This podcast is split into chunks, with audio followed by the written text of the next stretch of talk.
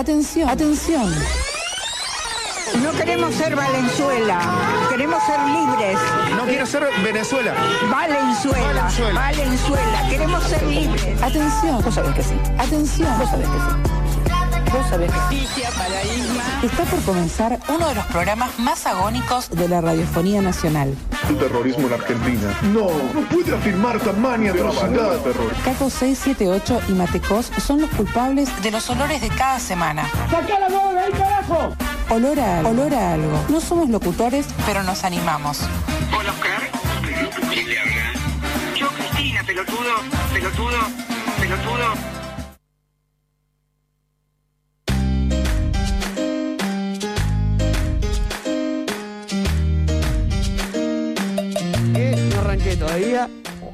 Josías, decime cuando estoy. ¿Estoy en vivo? Estamos al aire. Ahí estás en vivo. ¿Cómo me escucho, gente? ¿Cómo me escucho? Sí, yo no escucho un carajo con este retorno, pero hola, bienvenidos a todos, a todas. Estamos al aire. Bienvenidos a Olor a Algo. Gente, ¿cómo están? Estoy subiendo el volumen. No te escuchás un carajo, ¿verdad? Ahora me escucho, ahora me escucho muy bien. Josías, ¿cómo estás? Ahora está llegando a la pecera mi amigo Josías. Acá muy bien, muy contento, eh, haciendo mi segundo intento de operador. Me encanta, amigo, me encanta. eh, y la estás bajando muy bien. Hasta te diría que la bajaste 6 torni. Pero antes que nada, antes que nada, antes de empezar a hablar, de charlar cómo estuvo nuestra semana, voy a decir bienvenidos, bienvenidas, bienvenides al capítulo 2 de Olor a Algo. Temporada 1. No, temporada 2. Temporada 2, capítulo 2. Eh, podría haber salido muy bien, eh, pero salió mal la apertura. Caco, amigo, ¿cómo estás? ¿Cómo estuvo tu semana? Hola, mate, ¿todo bien tanto tiempo? Me encanta que me lo preguntes porque nadie me lo preguntó. A mí me encanta preguntártelo. La última vez que nos vimos estábamos acá y ahora nos encontramos de vuelta acá. No nos vimos en, en este intervalo que hubo de jueves. Es verdad, jueves. amigo, no nos vimos ni una sola vez. Eh, igual no me sorprende, estuvimos siete meses sin vernos, así que tranqui, no pasa nada. Eh, muy feliz, muy feliz, muy, muy alegre y entusiasmado por lo que se viene hoy. Estoy mirando la grilla, la verdad, y me, me llena de emoción, lloro. Yo también. eh, hoy tenemos olor, olor a ambientalista, puede ser. Olor, sí. ¿Por qué dice olor a fin la grilla? Olor a fin, no es olor a fin esto. Eh, Tengo la grilla anterior. Claro. Y hoy vamos a estar hablando con nuestra amiga Male, con nuestra amiga Sofi, con Uzi, cara repetida también, que nos ya encanta. es amigue que, que está todos los días acá, boludo. Pero bueno, brother, ¿qué onda tu semana? ¿Cómo la estuviste pasando? ¿Qué anduviste haciendo? Contanos un poco. Tuve una semana muy agitada. eh, me, de- me dediqué a, eh, ¿cómo se dice? Desenmascarar fake news. Algo Me así. encanta. Sí, sí, sí. No, no, no. Increíble. Algo así como que Branca se va de la Argentina o Coca-Cola, ¿puede ser? O Carrefour o Coto. Ah, sí. sí. Se van a una banda. O, o pará, perdón, te pregunto, ¿vos te querés ir a Uruguay? Es- estoy pensándolo realmente. Lo estás pensando, sí, sí, sí, sí. El kilo del pan está más caro, entonces me conviene. Por ejemplo, la nafta está a un dólar y medio, acá está medio dólar. eh, me conviene. te- Sí, o sea, si te lo pones a pensar, en realidad como que te vas. En eh, un flash ya te diste cuenta y ya pasaste el charco. Estás allá, boludo. eh, Pepe Mujica, marihuana legal, aborto. ¿Qué más querés? Todo lo necesario Todo para lo ser necesario para ser feliz. feliz. Y el- Exactamente. las cosas más caras. Claro. Y Pero- el liberalismo gobernando. Ahí va, me encanta. Y eh, tienen un el presidente. comunismo en, Montevideo, el comunismo. Ah, eso no poca gente lo sabe. Sí, sí, sí. O sea, se irían de ahí. Ganó quizá. las elecciones. Irían a Uruguay, pero se irían. A, Ca- a Canelones. No, pero Canelones también ganó el comunismo. La concha de la lora, boludo. O sea, en realidad, no sé qué onda Uruguay. Lo único que sabemos es que es un poco más caro que nuestro país. Sí, sí, sí. Que la gente dice, Uruguay, paraíso. Eh, no es tan así. Mataderos, paraíso. Sí, diría yo. Matadero, Cava, 1440, Ready for Life. Me encanta, amigo. Eh, así que nada, estuviste en esa. Estuve en esa. Amigo, ¿vos en qué estuviste? ¿Estuviste siendo feliz? Estuve siendo feliz, amigo. Estuve tranquilo, pasando una semana trabajando. Eh, tengo la suerte de. eh, hablaremos más, más tarde de qué trabajo yo. No, no creo que sea inicio. Ah, no. no. creo que esté bueno charlarlo ahora. Pero estuve trabajando, por suerte tengo la oportunidad de poder trabajar. Eh, así que nada, chill, amigo. Te digo la verdad, estuve bastante chill esperando que llegue el jueves. eh, para verte a vos y para gozar de este programa hermoso nuevamente en el estudio para reencontrarme con nuestro amigo Josías, que está haciendo un trabajo excelente. Se me sube el micrófono. Excelente, de locutor, se dice así. No, nosotros somos locutores. Nosotros él somos es operador, Op- productor. Operador, Productor, productor. productor. Productor, me encanta esa palabra. Produce eh, todo lo que está algo. sonando en este momento fuera de nuestras bellas, no, y hasta nuestras bellas voces. Las está produciendo nuestro amigo Josías Six, así lo encuentran en Instagram, lo spameo. Eh, nada. ¿Cómo estás, Josi? ¿Todo bien? Josi, contanos, ¿Qué ¿qué esta onda tu semana? semana? ¿Cómo estuvo? Y ¿Tuviste nada, lo típico, birra, birra por acá, birra por allá, Creo en que- bici, birra de vuelta, me duermo, antes de dormir me tomo una birra, después Me levanto, de más birra todavía Uy, y ¿me escucho? ¿Me escucho bien? Te escuchás perfecto, Me, amigo. escucho- me encanta escucharme. Me encanta esto de que hayamos todos, todas y todos implementado la bici a nuestra vida. La bici ¿no? es un viaje de ida. Es un viaje de ida. Viaje eh, de bici. La nueva moda de la pandemia, claramente. Creo que este es un chiste repetido, que ya lo dije en el anterior capítulo. Sos bueno repitiendo las cosas, amigo. Eh, hermoso. Eh, Por eso sos peronista. Doctrina. Doctrina Baker, podríamos decir. Ahí va, Doctrina gusta. Baker en tiempos pandémicos. Eh, me gusta esto de pelotudear un rato antes de arrancar el programa. Sí, como que ya tendríamos que haber empezado a hablar bien. Claro, sí, bueno, pero contemos un poco, Caco, podríamos espolear un poquito de qué viene la grilla hoy, de qué vamos a hablar. ¿De qué vamos a hablar? ¿Qué es, qué es ambientalismo? ¿Qué, qué- de qué, qué hacemos acá?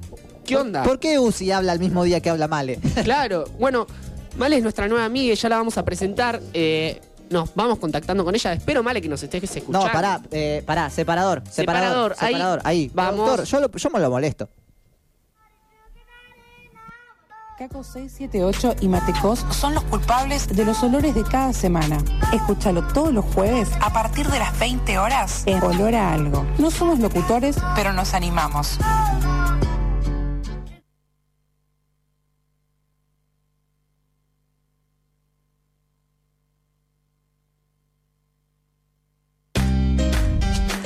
Estamos estoy al aire nuevamente después de esta hermoso. ¿Cómo se llama esto? Apertura. Separador, separador. algo así. Apertura ya pasó.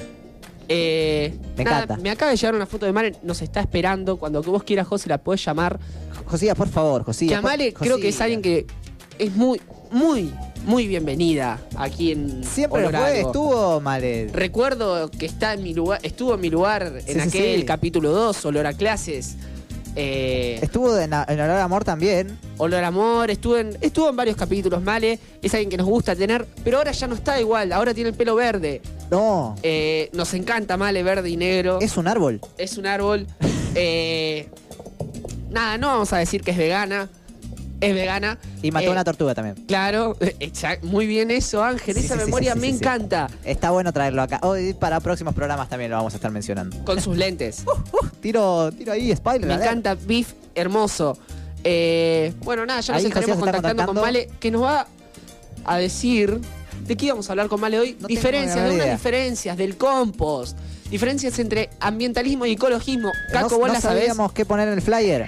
No sabíamos Eh, qué. qué- Somos ignorantes en ese de hecho, sentido. pará, yo tengo ganas de preguntarle tipo si, si te pusimos bien, porque yo le puse amigue ambientalista. eh, Claro. Capaz no es ambientalista, No capaz sé es si- ecologista. ¿Qué onda, Josías? ¿Ya la pudiste llamar a Male? ¿Está, está, Male, nos estás escuchando? ¿Vale? ¿Estás al aire? Acá estoy, acá estoy. ¿Cómo ¡Oh, hermoso! Me vuelvo loco. ¿Cómo andan tanto tiempo? Male, yo ando- estoy muy bien porque estoy hablando con vos. No solo porque estoy acá en la radio, porque estamos en vivo, pero también estoy hablando con vos. Male, ¿cómo estás? Contanos un poquito de eso antes de arrancar el programa. Acá ando bien, atravesando la cuarentena como se puede. Meditando, imagino, y regando plantas.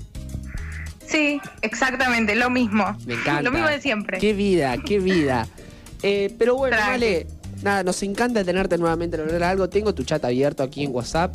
Eh, nos sentimos muy cómodos cuando hablamos con vos. Eh, bueno, puedo parar de tirarle flores a Male, ¿no? En Sí, sí, algún- sí, estás muy denso, amigo. Está bien, está bien. A mí me gusta igual. Arre. Me encanta. Pero es primavera, hay que tirar flores. Hermoso. Y se viene el Exactamente. Están verano. re caras las flores, así que tengan cuidado. Eh, Bueno, sponsor también se podría pedir de eso. Pero bueno, Male, eh, hoy vas a hablar de dos temas de los cuales desconocemos completamente con nuestro amigo Caco Music LOL. Así es. Eh, así que te gustaría presentarlos vos. me encantaría. Vamos a empezar a contar más o menos. Hay un, una definición que está medio confusa, ¿viste? Que es la diferencia entre ecología y ecologismo o ambientalismo. Eh, la diferencia básicamente, voy a tratar de no ser muy, eh, muy, ¿cómo se llama? Muy específica, porque es un plomo, sino. La ecología es como más que nada la parte de la biología que estudia las cosas más como eh, las relaciones entre los seres vivos, eh, con el medio en el que viven. Y el ecologismo es todo esto llevado a la política y a lo a lo ético, digamos, ¿no?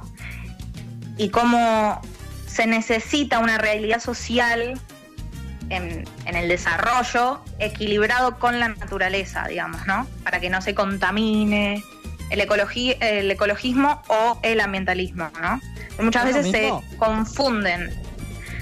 El ecologismo y el ambientalismo, sí. La verdad es que si hay alguna Hermoso. diferencia es muy pequeña Entonces, eh, o no la sé. perdón, te hago un paréntesis. Eh, el olor de esta semana, que es olor a. ¿qué- cu- ¿Cómo se Olor llama el olor? a ambientalismo. Ambientalismo. No, a ecologismo es. Ah, ay, gracias, Mane. Pará, ¿Qué dice el flyer? A- Aguantá, estoy yendo a ver el flyer. Ecologismo, ecologismo. ¿Estás segura? La chequé, ¿Ecologismo? chequé. Sí. ¿Lo acabas de yo le creo, yo le creo, yo le creo. Perfecto, Mane, te creemos. Completamente. Eh, Hacen un programa y no se acuerda del flyer. Así que olor a algo. Pero. lo hicieron correcto. Lo hicieron correcto, porque la ecología es una materia de la secundaria. Me salió un pollo. Voy a poner eso en la nota. Me salió un pollo.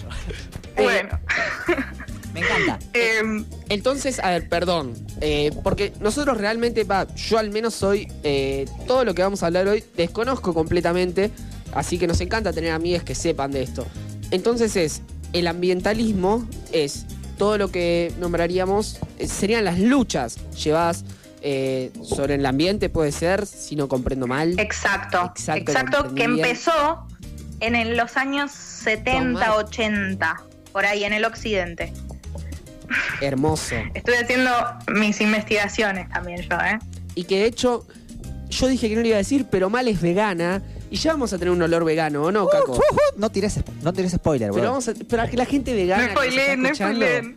Sepa que olor a algo está abierto para todos. No solo somos hijos de puta que nos comemos hamburguesas. Sí, sí, sí. De hecho, corte, bardeamos el veganismo muchas veces, pero le vamos a dar su espacio. claro. O sea, a veces somos Laje, a veces somos Nico del Caño. Claro, es Exacto. eso. Todos los extremos vienen bien. Qué frase poco peronista, ¿viste? Pero bueno, Male, eh, nada, me encanta que hayas empezado eh, hablando de las diferencias entre ecologismo y ambientalismo.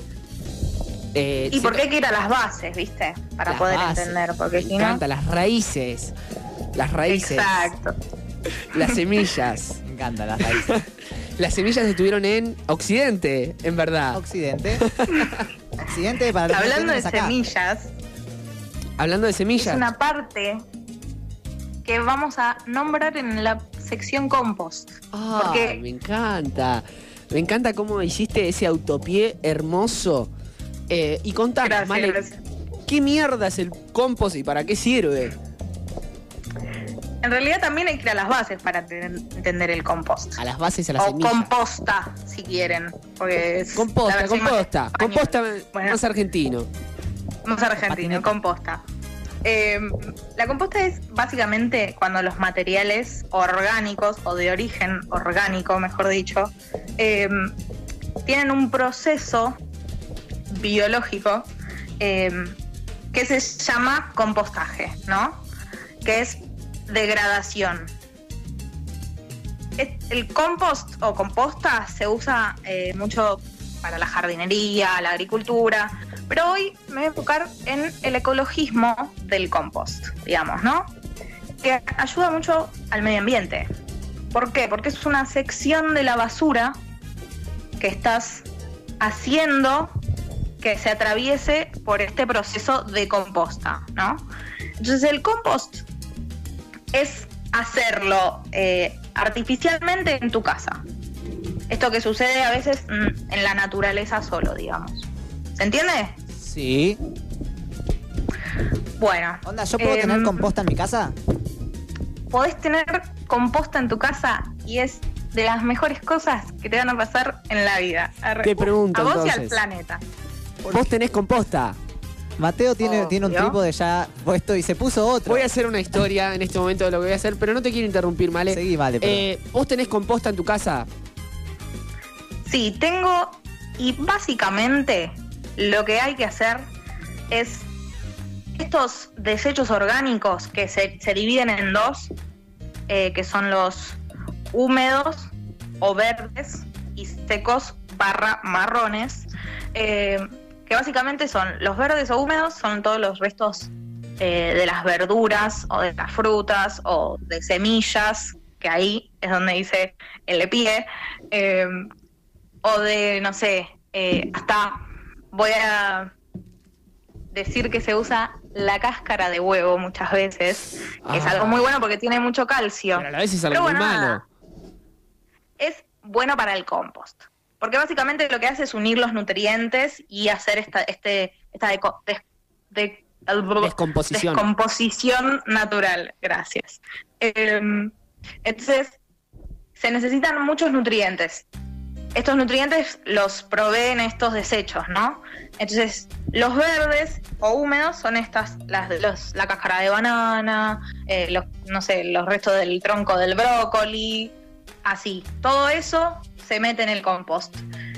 Y los marrones o, secos son, eh, no sé, las hojas secas o el cartón. Quizás te pediste unas empanadas y la caja de cartón, si no está teñida, se corta en pedacitos y al compost. Toma. Cortar en pedacitos sirve para eh, que sea más rápido el proceso, ¿no?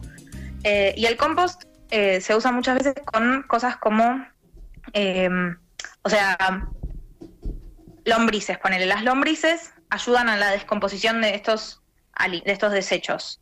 Eh, entonces lo que hacen es van eh, justamente degradando este alimento para convertirlo en tierra. O sea, hasta la caca de lombriz ayuda como fertilizante para la tierra. Entonces vos este compost se mezcla con un poco de tierra para base, se mezcla con los desechos secos y húmedos, eh, se riega cada tanto para mantener esta eh, humedad para que la lombriz se pueda mover, porque si está seco no funciona, se muere. Entonces hay que mantener cierta humedad, que no, que no esté el sol muy directo, esas cosas que hacen que se mantenga el compost fresco y que el proceso se haga bien, correctamente, digamos, ¿no? Me encantó. Eh, hay, Me hay que airearlo también. Airearlo es muy importante porque después se queda medio eh, podrido, la parte de abajo por lo general, se acumula el agua y esas cosas que no queremos que pasen. Es más, yo le recomendaría a la gente, eh, yo sé poco y nada, pero sé que también se puede hacer tipo, es como muy fácil de hacer, ¿no? Como que lo podés hacer en, eh, Dios mío, como en baldes, ¿no? Se pueden hacer tipo... Sí, sí, sí. Eh, Totalmente, o sea, cualquier recipiente que tengas que sea hondo, o sea, un balde de pintura que está vacío o que se te pudrió la pintura, la tirás, te queda el balde, un, no sé, una palangana, Corta. Se la robás a la abuela. algún... sí, palabra de vieja. Eh, cualquier Estropajo. así... Pero palangana no es estropajo. palabra de vieja. No, pero es Bueno. usado por los viejos. Digo, o sea, Ah, boludo, ¿no tenés una palangana, brother? sí, pero a ver, ¿vos usás una palangana? ¿Esta semana usaste una palangana? Sí, por- porque yo seco la ropa en el coinor y después el agua cae en la palangana. Bueno, eso lo dice un burgués, pero si estaríamos hablando con alguna persona común. Eh, Mare, te pregunto, ¿vos usás palangana? Perdón que se haya ido un poco la charla, pero ¿vos usás palangana? Yo tengo, no sé si uso, De hecho, tengo los Pero- pies en una palangana tiradora, me encanta. para los callos. Em, no, no, pero sí se usan, qué sé yo, las paganas, no sé, si, no sé, yo a veces tiño una remera y la dejo en remojo en la palangana, se me manchó, la, la dejo en remojo en la palangana. Pero ¿sabes lo que podrías hacer mejor en la palangana? Un compost. Entonces, usando todo lo que estuvieron escuchando de Male, que lo pueden repetir en Spotify, como pueden encontrar todos nuestros programas, eh, de cómo hacer un po- compost con cualquiera de las cosas que dijo Male. Y Male, para cerrar, vos me habías dicho algo que yo, si tenía una compostera, eh, le hacía muy bien al planeta. Eh, para Sí. cerrar, ¿por qué le hago bien al planeta si tengo un compost? Muy excelente pregunta. Gracias, Muy bien. Arre. gracias. La estuve pensando hace 10 minutos. Está re bueno ser profesor. Arre. Eh, eh, chiste interno, perdón. Arre. Eh, ¿Por qué le hace bien al planeta? Básicamente porque estos desechos en la naturaleza, si vos lo tirás a la basura, a la bolsa de plástico, lamentablemente esa basura termina en el océano, en el agua. Entonces, estos desechos, como no están cumpliendo el proceso que necesitan para degradarse, terminan pudriéndose en el agua.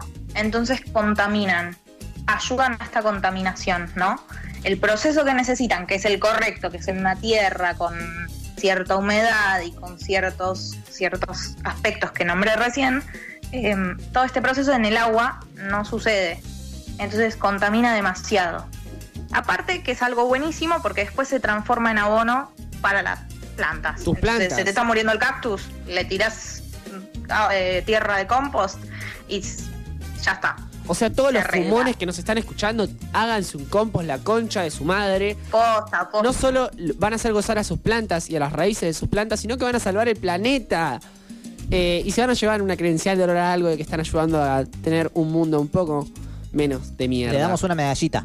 Exactamente. Quiero, Exactamente. quiero resaltar que mi amigo Caco, mientras está haciendo el programa en vivo, está escribiendo una nota para Estoy nuestra página todo lo que está diciendo Male. www.lamilagrosafm.com, me la acuerdo de memoria.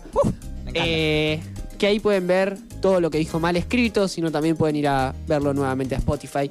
Pero bueno, Male, me encantó escucharte, me encantó que nos hables del compost. Eh, te digo la verdad, en la casa de mi viejo un tiempo hicimos compost. eh, fue lo más cerca al veganismo que estuve. Eh,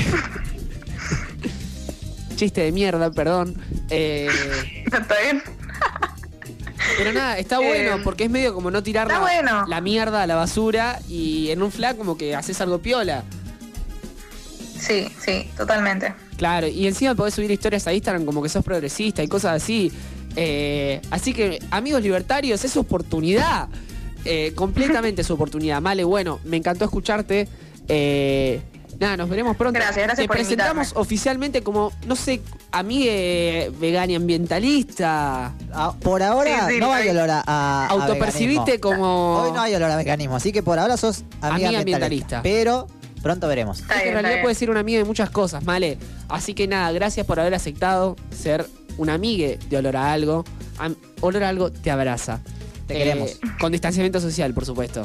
Codazo. Claro. Codazo. Ahí va. Bueno, Buenísimo, Male. buenísimo. Nos veremos pronto. Nos vemos. Ahí, Gracias, eh, bueno, Josías, es mi productor hermoso, vamos a ir a, a un temita. eh, Un tema de que. Los, lo- de los digo, que me gustan a mí. Sí, la gente puede darse cuenta, creo, de cuál es tu estilo de música y qué temas elegís vos. Eh, siempre que suena algo de sumo soy yo, siempre que suena algo random es de Caco. Un Eh, tema mío. Vamos a escuchar a Julieta Venegas. Limón y sal.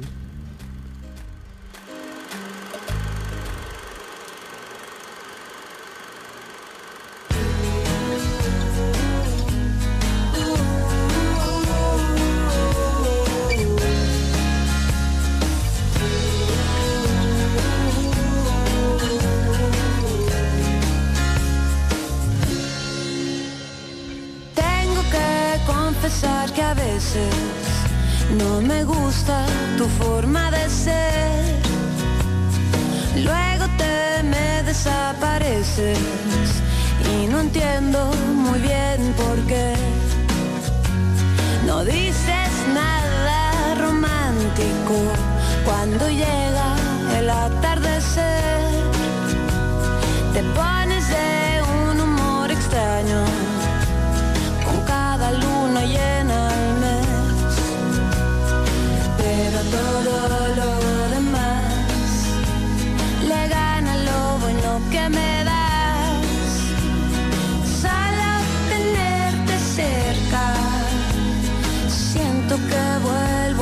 Yo te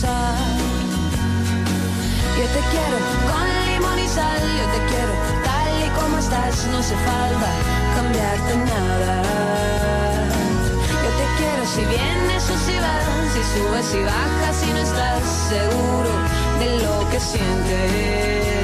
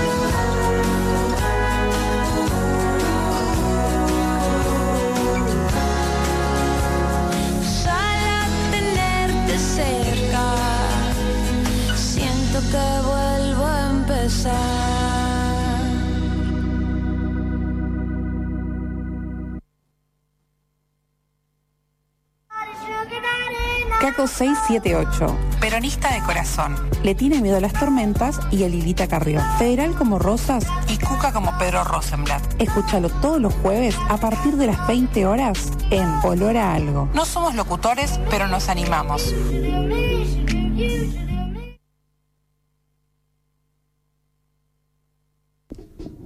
Hola oyentes, ¿cómo están? Estoy hablando así como si hiciera una CMR porque todavía la música no está puesta. Y ahí estoy, hermanos, ya entré. Olor a algo, capítulo 2, temporada 2, con mi amigo Caco. Hoy en olor a ecologismo, según nos dijo Male. No, eh, Am- sí, ecologismo. ambientalismo, Eh, ecologismo. Eso, eso. Male ya explicó sus diferencias. Eh, nada, Pero ahora Male se fue. Male se fue. Male se fue. Pasó a otra etapa. Tenemos otra invitada, otra amigue, porque a nosotros nos gusta todo al cuadrado, porque somos peronistas. Vieron que los peronistas sacan los- la foto con los dedos en B, pero no son en B, es en 2, porque nos gusta todo al doble. Tipo, nos robamos todo. Dos PBIs. Dos PBIs, eh, largamos Tres o cuatro. dos satélites al espacio y acá traemos dos invitadas. eh, y ahí Josías se está comunicando con Sofi, que ya está a, a- ¿Me estás escuchando, Sofi, querida? Sí, sí, te escucho perfecto, Oh, compañero. Me encanta. Sofi, eh, mira, yo, la escuché en una charla eh, de, de ambientalismo. Yo la verdad no tengo mucho, o sea, mucha familiaridad con el ambientalismo. Entré a la charla, la escuché y quedé boom, ¿me entendés? Quedé boom. ¿Por qué? Porque mezcló dos cosas que, que son interesantes. Una que me gusta mucho, que es el peronismo, y otra que la estoy conociendo, que es el ambientalismo. ¿O no, mate? Me, me mirá y te reí, boludo. Pensé que iba a decir el cannabis. También el cannabis. Estoy sonriendo en este momento. ¿Cómo estás, compañera? Sofi. Muy bien, muy bien, compañero. Gracias por la invitación. Un Gracias a placer. vos, a vos. Gracias a vos por estar. Eh, nada, así que yo la verdad no te escuché en esa charla. Mi amigo Caco sí, así que estoy muy ansioso de qué, qué vas a hablar en- hoy. Te digo la verdad, no tengo idea. eh, así que estoy medio en esa, medio Yo, yo te tiro un pie escucharte. y vos le mandás cumbia. Mira, yo te digo, eh. ¿cómo, se, ¿cómo vinculamos el, el- el ecologismo, toda la lucha ambiental, desde una perspectiva justicialista? Ahí. Bien, perfecto. Eh, bueno, en principio tenemos que saber qué es lo que es eh, el, ambientalismo. El, el ambientalismo es una corriente contemporánea que en síntesis lo que busca es la protección, la preservación y la conservación de- del ambiente. Surge este, esta corriente como respuesta a las múltiples eh, causas y consecuencias que genera un modelo de desarrollo lineal. Esto es extraer y descartar, digamos. Es un ciclo, es, eh, digamos, bien el, el ambiente forma parte de un ciclo y del cual digamos, nosotros también formamos parte, el, desa- modelo y la matriz productiva eh, de desarrollo lineal eh, parte desde la extracción, la utilización, hasta el agotamiento de las fuentes de recursos naturales con las cuales nos sustentamos. Entonces, el ambientalismo surge como respuesta hacia eh, esa gran problemática de la cual eh, somos parte y que veo y celebro que, podamos estar discutiéndolo eh, de forma doctrinaria. Digo, ¿Por qué? Porque sobre el ambientalismo y sobre esa base, sobre lo que significa y lo que representa, abre una serie de discusiones que, como militantes políticos tenemos que abordar y tenemos que destrabar cuáles son las contradicciones respecto a eso. Nosotros eh, entendemos que la contradicción principal es patria o colonia. Entonces, en función de, esa contradicción principal, ¿cómo construimos un ambientalismo eh, de la tercera posición? Entonces, esto es defender eh, y, y transversalizar la, la cuestión ambiental a nuestras tres banderas fundamentales del peronismo, que son la justicia social, la independencia económica y la soberanía política. En este sentido, eh, tenemos que dar la discusión, formarnos y seguir digo, eh, generando estos ámbitos para discutir el qué ambientalismo nos representa y, cuál es el ambientalismo que tiene que construirse en base a la identidad de nuestro pueblo. Entonces, en función de eso, surgen una serie de, contradicciones que, de alguna manera nos han querido imponer, eh, bueno, el neoliberalismo, ¿no? Entendiendo que, o, instalando la idea, mejor dicho, de que el ambiente en cierta medida es una contradicción al desarrollo industrial, algo que no es cierto, porque digamos, quieren instalar la idea de que a cuanto, eh, cuanto menos desarrollo industrial se, se, se pueda construir y cuanto menos cantidad de fuentes de trabajo digamos, eso represente, el impacto ambiental se reduce, entonces en ese sentido eh, es, le estamos haciendo un, un favor, por así decirlo, al ambiente. Cosa que nosotros tenemos que discutir, ¿por qué? Porque nosotros queremos industrializar el país, nosotros queremos generar cada día más puestos de trabajo, de calidad, nos queremos formar. Bueno, en ese sentido, eh, tenemos que poder construir nuestro ambientalismo, entendiendo que esa no es una, una verdadera contradicción y que el, un marco, en un Eso, ¿vos, vos me estás diciendo que es posible industrializar el país y no hacer mierda al ambiente? Por supuesto, sí, por supuesto. Eh, te, digo por qué, digo, esto tiene que ver con el desarrollo de la ciencia y la tecnología, tiene que ver con eh, nuestra soberanía política en cuanto a, a qué actores toman decisiones sobre nuestro territorio y cuál es el impacto que eso genera.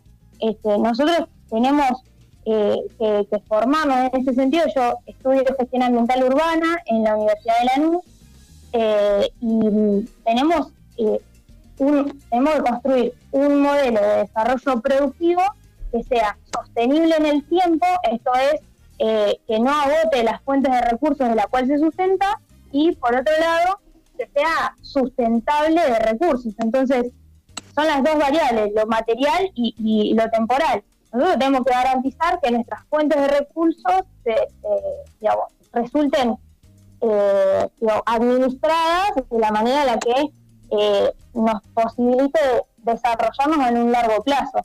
Entonces, en función de eso también, eh, repensar la matriz productiva. Digo, hay muchos de los residuos, recién escuchaba a la compañera hablando del compostaje, y es cierto esto, y tomo lo que decía la compañera, respecto de eh, comprender lo que nosotros entendemos como residuo, entender que quizás ese residuo puede formar parte de, un insumo o, de, de una materia prima para eh, que digo, otro circuito y otra producción.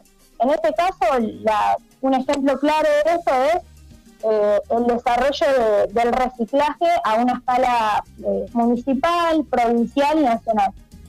Lo que nosotros entendemos como, basura, en, en esos términos, eh, se puede reutilizar, se puede separar eh, y, y se puede administrar de manera tal que ese plástico se pueda convertir en un insumo para la construcción de, eh, ya te digo, mobiliario de escuela, eh, etcétera, digo, cualquier otro elemento que, que, podamos utilizar, qué sé yo, eh, en, en un hospital se puede convertir en, una, un instrumento, en una camilla, digo, tenemos que repensar la matriz productiva. Y sobre todo, esto que decís vos, no hacer mierda del planeta en el sentido de que hay formas de disminuir el impacto ambiental que generan las actividades industriales, eh, teniendo circuitos eh, de, de- purificación de agua, de, re- de, de gestión de los residuos tóxicos. Digo, hay lo que la respuesta a todo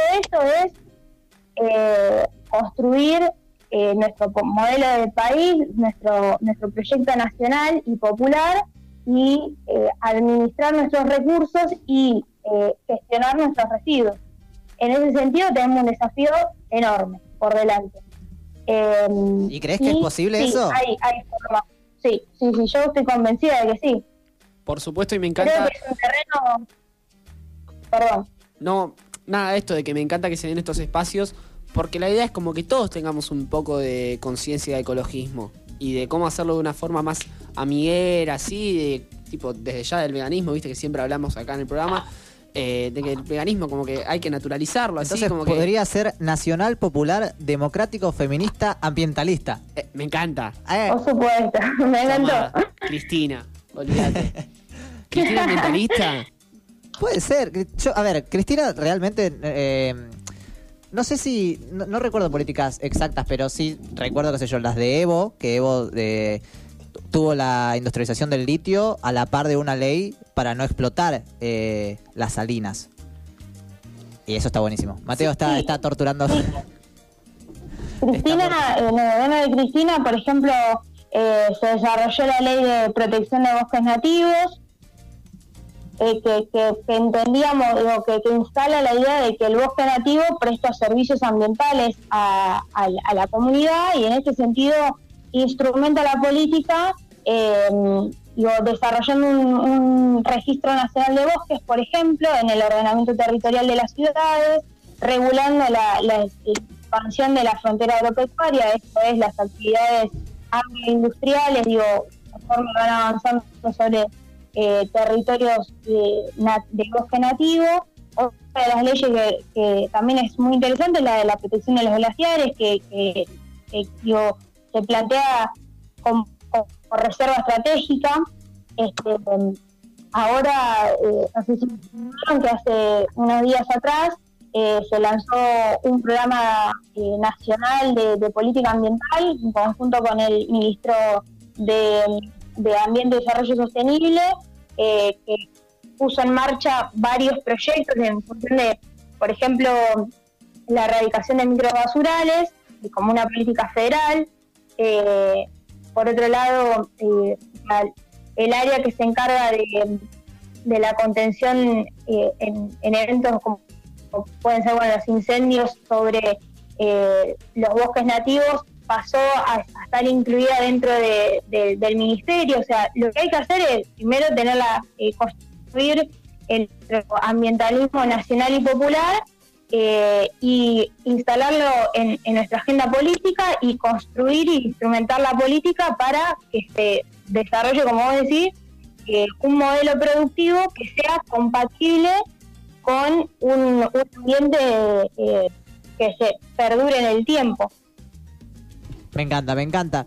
Y mira, me, quiero meter el dedo en la llaga. Yo soy medio. Esto después también lo vamos a hablar en debates y arrebatos.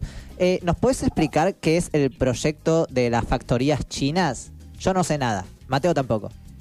¿Qué es eso? El proyecto de las factorías chinas, bueno, es un, eh, entiendo que es un proyecto eh, digo, de, de- de un sistema alimentario. eh, lo que lo que creo que tenemos que hacer para discutir estas cuestiones es eh, que nosotros tenemos que defender eh, nuestro gobierno, digo, tenemos que, fortalecer eh, nuestro gobierno porque digo, en función de que nosotros podamos formarnos en estas cuestiones, vamos a poder dar respuesta hacia esta, hacia cualquier, cualquiera de los acontecimientos o decisiones que se tomen en, términos ambientales. Yo te voy a ser sincera, no, no conozco en profundidad eh, el proyecto. Eh, lo que sí te puedo decir es que depende de nosotros como militantes políticos eh, poder digo, construir la soberanía alimentaria, pero pensada eh, desde, desde, nuestra, desde el bienestar del pueblo. Quizás eh, no tenga, digo, quizás no, no, no represente justamente ese... Que hacer es discutirlo eh, y analizar todos los acontecimientos que tengan que ver con el, ambientalismo desde, desde nuestra eh, contradicción principal, entendiendo que tenemos que, que defender al gobierno. Me encanta esto de ir copando espacios desde adentro, que justamente esto de, cop- eh, de copar espacios viene, nada, a raíz de una conciencia como la que estamos haciendo ahora, con nuestra compañera Sofi, que está buenísimo pensar las cosas de, eh, bueno, ¿qué onda esto? Porque podríamos hacer todo lo que estamos haciendo, pero de una forma más amigue, más amiguera para el planeta. Eh, compañera, nada, muy bien, la verdad, me encantó esto, esta fusión entre justicialismo y ambientalismo. Eh, disfruté mucho escucharte, la verdad. Y nada, creo que lo que más resalto yo al menos es esto de copar espacios, compañeros. Eh, copar espacios, Totalmente. informarnos, eh, escuchar a gente como Sofi. Dar la batalla. Tomá, ahí va. Eh, y que nada, que es medio de esa, es re esa. Es re esa. Me encanta, me encanta.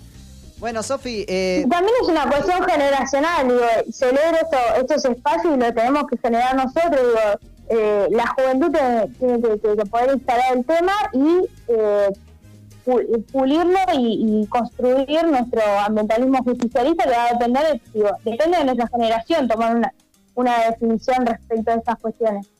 Así Eh, que- así que bueno, compañeros, encantada de, de, de charlar con ustedes y, y los felicito por, por el proyecto. muchas gracias, Sofi. Eh, te mandamos. ¿Querés mandarle un saludo a alguien? Mira, te damos el pie que no se lo dimos a Male. si, le, si querés Le- les, mando, les mando un saludo a ustedes y a todos los que están escuchando y, y a, los, y a los compañeros de- y las compañeras de la NUC. Muchas gracias, Sofi. Eh, volvemos acá al estudio con mi compañero Mate querido. Y escúchame porque Amigo, perdón, pero que es muy flashado, en verdad. O sea, es, es muy bueno esto. Mateo no había escuchado nunca a Sofi. Y yo Quiero realmente- decir, o sea, con Caco, como Sí. que hay veces que escuchamos a gente y nos gusta, eh, cuando, no sé, nos mandamos algo por Instagram y nos gusta, pero eh, eh, esto me pareció poco peronista. Quiero resaltar el peronismo extraordinario que acabo de escuchar, me encantó. Le hacía señas a Caco. Sí, sí, sí, me, estaba me estaba fascinado. mostrando, eh, me hacía Gesticulaba, sí, claro. Gesticulaba. Ahí va. Muscula, muscula. Don términos Muscular. me dicen. Muy bien, Mate. Eh, pero escúchame, porque mientras tanto que nosotros estamos haciendo tiempo, Josías se está comunicando con nuestro amigo historiador. Uciel, Uciel Castro, lo pueden encontrar como Uci, un guion bajo y algunos números que siguen después de eso. Eh, nada. Eh, Uciel, ahí yo ya, ya te- ya te busco el Instagram para spamearlo. Es, bancame, bancame. Uzi, Uzi. Uzi-C132, síganlo en Instagram, es un capo. Y creo que ya está eh, al aire. No, mentira, No, Josías. pero me gustaría comenzar esto hablando del colectivo 132. Eh, Qué buen colectivo. Qué buen colectivo que jamás vamos a tomar en nuestra El vida. 132, pare, ¿puedo contar la anécdota? Contextualicemos, contextualicemos, por Lo favor. fui a acompañar a Mate al médico y teníamos que tomarnos el colectivo. 104. Que no pasa más, no existe ese colectivo. Eh, Google Maps no le llegó esa información. claro, y no pasaba. Y veíamos que pasaba el 132, pero posta pasaba cada 5 minutos. Eh, menos. Menos. Y pasaban, menos. no es que pasaba uno cada 5 minutos, pasaban 3. Claro, eh, a ver, para ponerlos, que se den una idea de la cantidad de colectivos que pasaban. Por ahí hay una señora que veía un colectivo en el que no estaba a su asiento y lo dejaba pasar porque sabía que en dos minutos venía otro. Sí, sí, sí. No, no. Pasa por Caballito, va hacia 11. eh, Eh, la parte más sur, más gueto que pasa es Floresta, así que Claro, imagínate. no, no, sí. no se mete para estos lados. Por eso, por eso funciona bien, porque todavía no le robaron. Eh, pero tenemos al aire a mi compañero, mi amigue historiador, que es nada más y nada menos que Uciel Castro, que me emociona cada vez que lo menciono. Qué rimas que tiro, Dios mío, me vuelvo loco. Bueno, muchas gracias. Hola, soy yo de Estaba vuelta. escuchando, estaba escuchando justo que estaban elogiando al colectivo 132 y bueno, es por eso mi número, por el colectivo. Perdón, ¿lo Eh, tomaste alguna vez realmente? ¿Lo tomaste alguna vez? Creo que sí, una vez, no me acuerdo, pero... eh, Debe ser toda una experiencia. Debe ser un viaje de ida. Exactamente, Es que claro. Porque después de vuelta no te una querés bajar, por eso es un viaje de ida. Para la vuelta te tomás el 145. Categoría humor. Honor porque estaba parado y creo que le, le robaron a una vieja, no sé cómo fue la cosa, y bueno, justo me tuve que bajar, viste, en Parque Rivadavia, por las dudas. Igual me tenía que bajar ahí, viste, pero bueno, aproveché el pretexto para... eh, pero sí, además tienen la empresa 132 Nuevos Rumbos, tiene un colectivo con biodiesel, Hermoso. ya que hablamos de- del ecologismo. Hermoso, hermoso, hermoso. Amigo, ¿cómo estás? Aprovecho para preguntarte porque justamente eh, estuvimos charlando la semana anterior en Olor a Revuelta, eh, capítulo 1 de Olor a Algo. Eh, ¿Cómo estuviste? ¿Cómo estuviste en este intervalo de programa a programa? No, muy bien, muy bien, la verdad que... eh, el, el- del programa anterior te referís? No, o sea, en, en el intervalo que hubo, es decir, ¿cómo estuvo tu semana? Perdón, estoy Ah. aprendiendo a hablar, te lo juro, radiólogo. No, no, la- sí, muy bien, la verdad. eh, no, no pasó nada interesante. Yo eh, estuve, estuve ahí adentro de mi casa, en cuarentenado, como siempre. Sí, y traje algunos datos muy interesantes de libros que no sabía que tenía, pero que pueden ayudar un poco a, a esclarecernos nuestra, nuestra concepción sobre el medio ambiente, Algo sobre el para destacar, ambientalismo. eh, quiero decir algo para destacar, la gente que ya, Uzi me parece que la tercera, cuarta vez que está acá, siempre dice, leí un libro de... O sea, nunca es como que lo leyó una página, siempre leyó un libro, o sea, es como lo más historiador que existe. Es una enciclopedia caminando, boludo. Pero bueno, amigo, como venimos haciendo con nuestras últimas dos invitadas, te invitamos a vos a que presentes, que nos cuentes de qué vas a hablar hoy y con todo gusto siento el culo en la silla y te voy a escuchar. Bueno, gracias. Hoy voy a hablar de qué tiene que ver la revolución industrial en Inglaterra con eh, la sojización en Argentina y en países de América Latina como Uruguay y Brasil. Que como estos dos procesos que uno puede considerar que son antagónicos, ¿no? la industria contra el campo, tienen las consecuencias ambienta- ambientales eh, casi iguales, podríamos decir. eh, en términos de degradación ambiental, en términos de degradación de los suelos, de la infertilidad, eh, aumento de la temperatura global, sabemos el efecto invernadero, etcétera, etcétera. Traje algunos datos más que nada eh, anecdóticos de lo que fue la revolución industrial. Allá sabemos ese proceso que empezó en, In- en Inglaterra en el siglo, eh, siglo XVIII, siglo XIX, que alcanzó su auge en la mitad del siglo XIX, que eh, son muy interesantes. Miren, las mariposas de los abedules, también llamada eh, Viston betularia, linda palabra para jugarle al horcado, Viston ¿no? betularia. No la adivina ni, ni Borges la adivina, porque está muerto, ¿no? Pero bueno. Estas eh, mariposas eh, cambiaron el color de sus alas de blancas a negras en tan solo 30 años. ¿Se acuerdan la teoría de Darwin de la evolución que las Jirafa eh, de cuello corto, eh, jirafa de cuello largo. Mi amiga Eli, si está escuchando, lo debe recordar. Así es. Que- Claro, exactamente, y tardaban, qué sé yo, 500 años, 1000 años en alargarse el cuello, esta jirafa loca. Pero esta- estas mariposas tuvieron la particularidad que en solo 30 años ya mo- se modificaron, modificaron sus genes, eh, lo que se conoce bueno, como fenotipo, eh, en solo 30 años producto del hollín emanado por las chimeneas de las fábricas eh, en Inglaterra. ¿Qué era? Antes estas mariposas eran blancas y así se camuflaban de sus depredadores. Cuestión que con todo el humo que había tapado toda Inglaterra, básicamente, eh, se convirtieron en negras. Mutaron. Claro, mutaron en tan solo 30 años. Fue la verdad que sorprendente. Y lo encontraron, habían, eh, habían documentado que habían encontrado esta mariposa nueva y se pensaron que era efectivamente una especie nueva. No, era exactamente la misma, la encontraron en 1850, por ahí. ¿Y Así que nada, negra? fue. Claro, con la sala negra. Y después, obviamente, debe de haber, en, debe de haber, ya se habrán reproducido, habrán estado hasta acá, capaz que llegaron, ¿no? Habrán dálmatas. Eh, claro, sí, tal cual, tal cual. Incluso, agrego un dato, que eh, las consecuencias, o sea, todo este hollín, todo este humo llegó hasta el Himalaya, o sea, estamos hablando de Nepal. Se encontraron, se encontraron partículas del humo que supuestamente, no sé cómo habrán hecho esto, ¿no? Pero se encontraban partículas del humo provenientes de estas fábricas inglesas a miles de kilómetros de distancia. O sea, estamos hablando de, pas- se pasaron un par de continentes, de, de la, eh, de los vientos que llevaron estos humos. El verdadero anda a chequearla, ¿no? Sí, sí, es el- Pero igual la no gran me Felipe Piña, porque, ¿viste? a ver, hay humo de. del humo de. del Paraná que está- llega acá en un fla, corte, se mueve re rápida las cosas, tipo, no me sorprendería para nada. Claro, ¿no se acuerdan de cuando entró en erupción este volcán en Chile? Que llegaron acá las Sí, cenizas. es verdad, eso no fue hace mucho, fue yo estaba en el secundario ya. Es que Chile como que le suelen pasar cosas malas como cada dos semanas. Es que viven en un pasillo. Pero es, un- es un país salchicha, Chile. Todo mal le sale, todo mal. Sí, además por la Pero- forma. Claro, sí, ni Dios los quiere. Viste que ellos se querían apropiar de la Patagonia. Y siguen hablando de que la Patagonia es chilena, en realidad un verso que no se la creen ni ellos.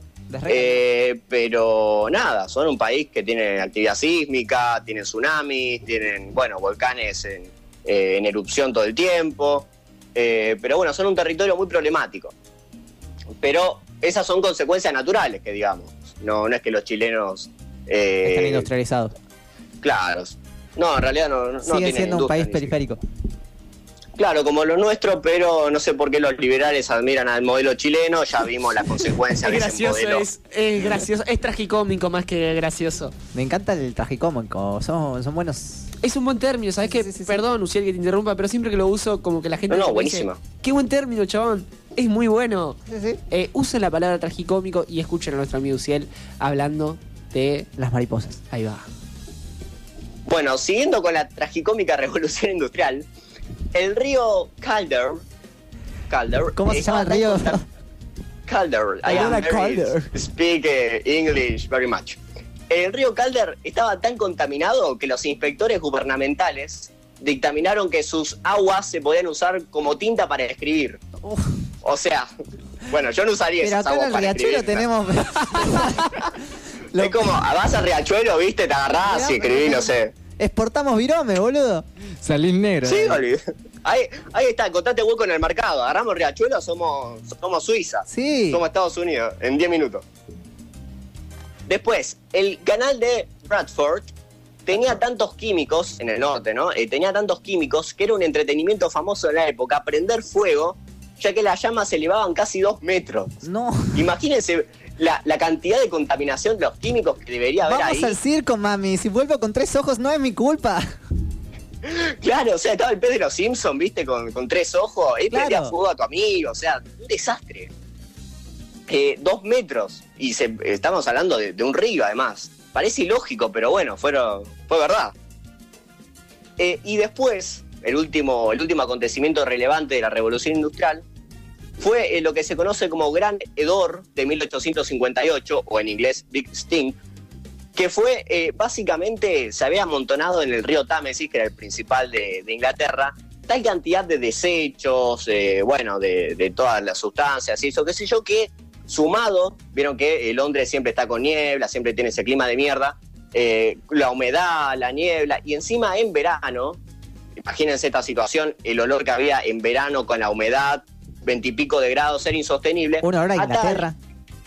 Sí, sí, no, literal. No sé por qué les dio ganas de hacer un imperio. O sea, estaban. Boludo, tenés un estaban olor a hartos de- Inglaterra. Es como que Chile ahora se, se la agarre con todo, se, se empieza a expandir, ¿viste? Tipo Alemania nazi. Claro. Una cosa. Pero bueno, cuestión que eh, los tribunales de justicia, la Cámara de los Comunes, eh, se quisieron mudar al norte.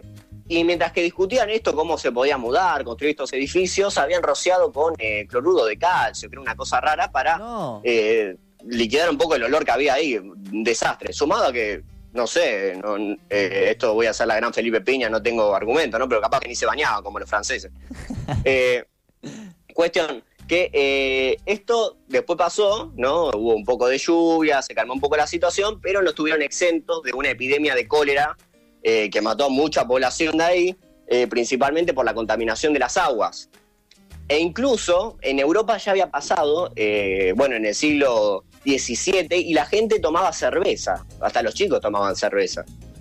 O sea, la cólera, en, eh, si no me equivoco, bueno, en Alemania, Francia, había provocado, debido a la contaminación de las aguas, producto de, bueno, varios... Estas eran consecuencias naturales antes de la, de la revolución industrial, que la gente tomara cerveza en vez de agua, porque si no les agarraban cólera. Es decir, muchos famosos murieron de cólera, Tchaikovsky, por ejemplo, eh, un poquito más después.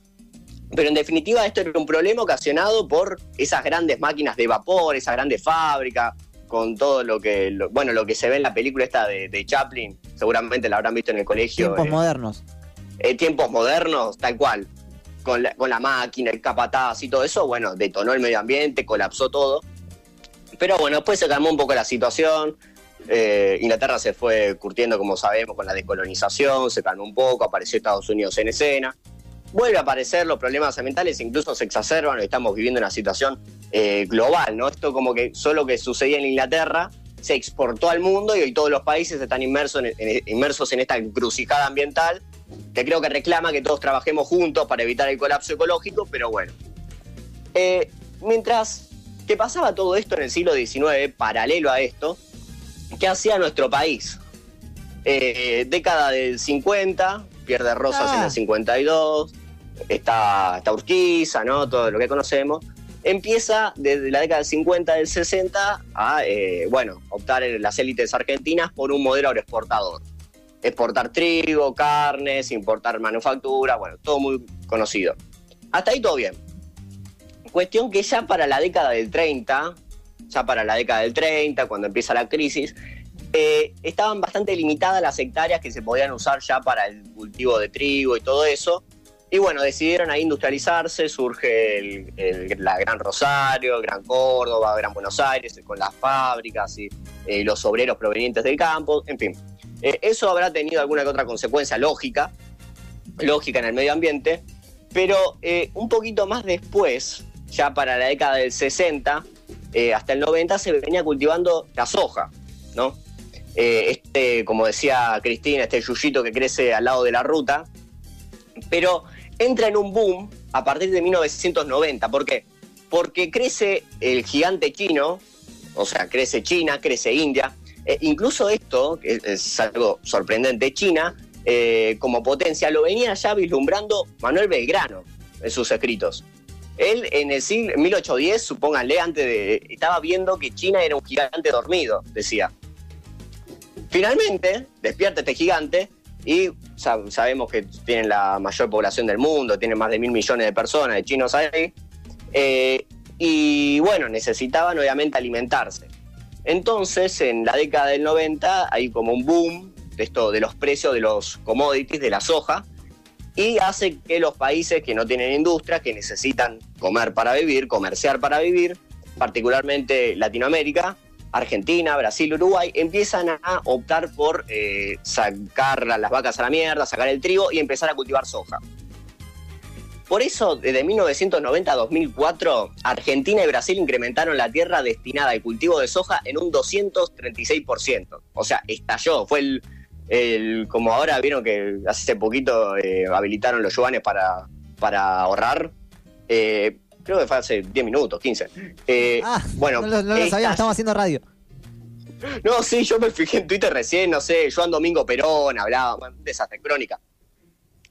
Cuestión que explotó la soja y pasaron ciertas cosas que están muy, muy interesantes analizar porque son problemas que siguen, que nos siguen perjudicando hoy en día. Fue en los 90, no fue hace mucho, pleno auge de, de, Carlo. Y lo que pasó fue lo siguiente. Eh, en Argentina, desde 1966 hasta el 2002, en este periodo que se empieza con la eh, sojización y demás, se redujo, se redujeron la mitad de productores, productores, no propietarios, productores, los que trabajan las máquinas y demás, de 650.000 a 330.000. Entonces, nosotros qué podemos analizar con esto? Que la soja no crea trabajo, primero. Que el trabajo que se necesita en la Argentina, obviamente, hoy alcanza eh, ya del, del 2019, había dos cifras de, de desempleos. Sabemos que Perón decía, ¿cómo puede haber desempleo en un país que está todo por hacer? Y efectivamente lo hay, porque nosotros tenemos un esquema productivo sumamente atrasado. Entonces, nosotros, como dice eh, de Mendiguren, por más que nosotros estemos bien, por más que la Argentina, perdón, por más que el mundo sea una fiesta, nosotros estamos en un velorio porque exportamos porotos de soja. O sea, no vas a tener futuro exportando porotos de soja. Y eso es lo que efectivamente sigue sucediendo hoy en día, porque no salimos de este modelo agroexportador todavía. Eh, se han intentado grandes reformas, eh, empezando por Perón, obviamente, que se, eh, se trasladó con, algunos, con algunas interrupciones hasta 1976, cuando la dictadura desiste de todo intento por industrializar al país. Eh, pero seguimos inmersos en este proceso de exportar materia prima y comprar aquellos productos que se elaboran con nuestra materia prima, cuando podríamos ha- hacerlo perfectamente acá. Pero bueno, eh, amén de toda esta cuestión, se concentra, escuchen esto, el 49,7% del país, casi la mitad del país, en 6.900 propietarios. O sea, 6.900 propietarios que en su mayoría incluso no son argentinos, muchos son eh, italianos, ingleses, estadounidenses, franceses, concentran el 50% del país. Hoy que se está quemando, por ejemplo, Córdoba, por ejemplo, el delta del Paraná, eh, toda la Patagonia, le pertenecen a eh, poquísimas personas que tienen francamente actividades parasitarias. ¿Por qué? Porque estas personas, 6.900 personas, concentran toda esa tierra y ahí trabajan los productores. Entonces, sí, ¿esa es la oligarquía? Exactamente. Hoy la oligarquía, hoy la oligarquía no son los, debe haber, ¿no? Como todos, pero no son los Pereira Iraola, los Anchorena. Hoy la verdad, la oligarquía es Lewis, eh, la oligarquía es Benetton, la oligarquía es Eduardo Elstein, por ejemplo. Blanco Villegas. Claro, Blanco Villega, por supuesto, que tienen el ganado en el sur de la provincia de Buenos Aires. Acá considera algo que Entonces- sabes que Blanco Villegas fue el apellido de Macri, lo sabe. Yo lo, lo meto donde tienen que estar. Me encanta. Es el apellido de Macri. Exactamente, como, como diría Moreno, Blanco Villega, no, no Macri. Alias Macri. Alberto Claro, entonces, claro, él se educó en base a esto, él no cree. A ver, eh, es normal, es normal que en el siglo XIX, fines del siglo XIX, principios del siglo XX, se pensaba que el modelo agroexportador iba a llenar de riquezas a la Argentina, porque no estaba eh, de moda en nuestro pensamiento el hecho de la necesidad de, indu- de industrializarnos para agregar valor, generar trabajo, competir en el mundo, en fin. Esto pasó en Alemania, pasó en Estados Unidos, en Argentina no. Hoy en día que ya sabemos todo cómo le fue a Estados Unidos, a Alemania y cómo nos fue a nosotros, tenemos que industrializarnos, no queda otra. Pero seguimos en un proceso que tuvo sus beneficios, que eh, evidentemente nadie puede negar, que generó un montón de, beneficios económicos, aunque fueron mal distribuidos en el siglo, fin del siglo XIX, en el siglo XX, pero, por ejemplo, sabemos que en el 2008 hubo un repunte de los precios de la soja, y eso, mal o bien, se redistribuyó con las retenciones, bueno, después fue el paro de la 125, pero toda esa, eh, todo ese dinero, todos esos dólares, las divisas que tanto necesitamos y que tanto rompen las bolas hoy, que no se puede ahorrar y que esto que el otro, se usaron por lo menos para generar industria, para, eh, bueno, estimular la inversión privada, la inversión productiva, surgieron un montón de plantas industriales, en fin. Pero hay un problema acá, porque ¿qué pasa? Estás atado a los precios que no se definen acá, porque el precio de la soja no la define el productor, no la define Brasil, ni Uruguay, ni Argentina, la define Chicago, no eh, la cancha de Chicago, ¿no? Ah. La define el- Estados Unidos. Entonces vos estás totalmente dominado por el precio que te impone. ¿Por qué? Porque si crece mucho la soja, bueno, estás en una fiesta, como dirá de Mendiguren en un velorio, pero si bajan los precios, te vas a la mierda, francamente. Y es lo que sucedió, eh, lo que casi sucede, por ejemplo, en lo que fue la crisis del 2008, eh, cuando cayeron abruptamente, hicieron un repunte, después cayeron, y ahí, bueno, la Argentina se vio obligada a tomar medidas anticíclicas, restrictivas, en fin. Eh, esto, por ejemplo, también relacionándolo con el monocultivo, es decir, la un, eh, un país que solamente se asigna la exportación de una sola cosa, por ejemplo, en el caso de Cuba, cuando se había decidido por el azúcar, o en el caso de Venezuela con el petróleo, no son ellos los que definen el precio. Entonces, te genera, una dependencia de una vulnerabilidad ante los mercados eh, que francamente te hacen estallar la, economía.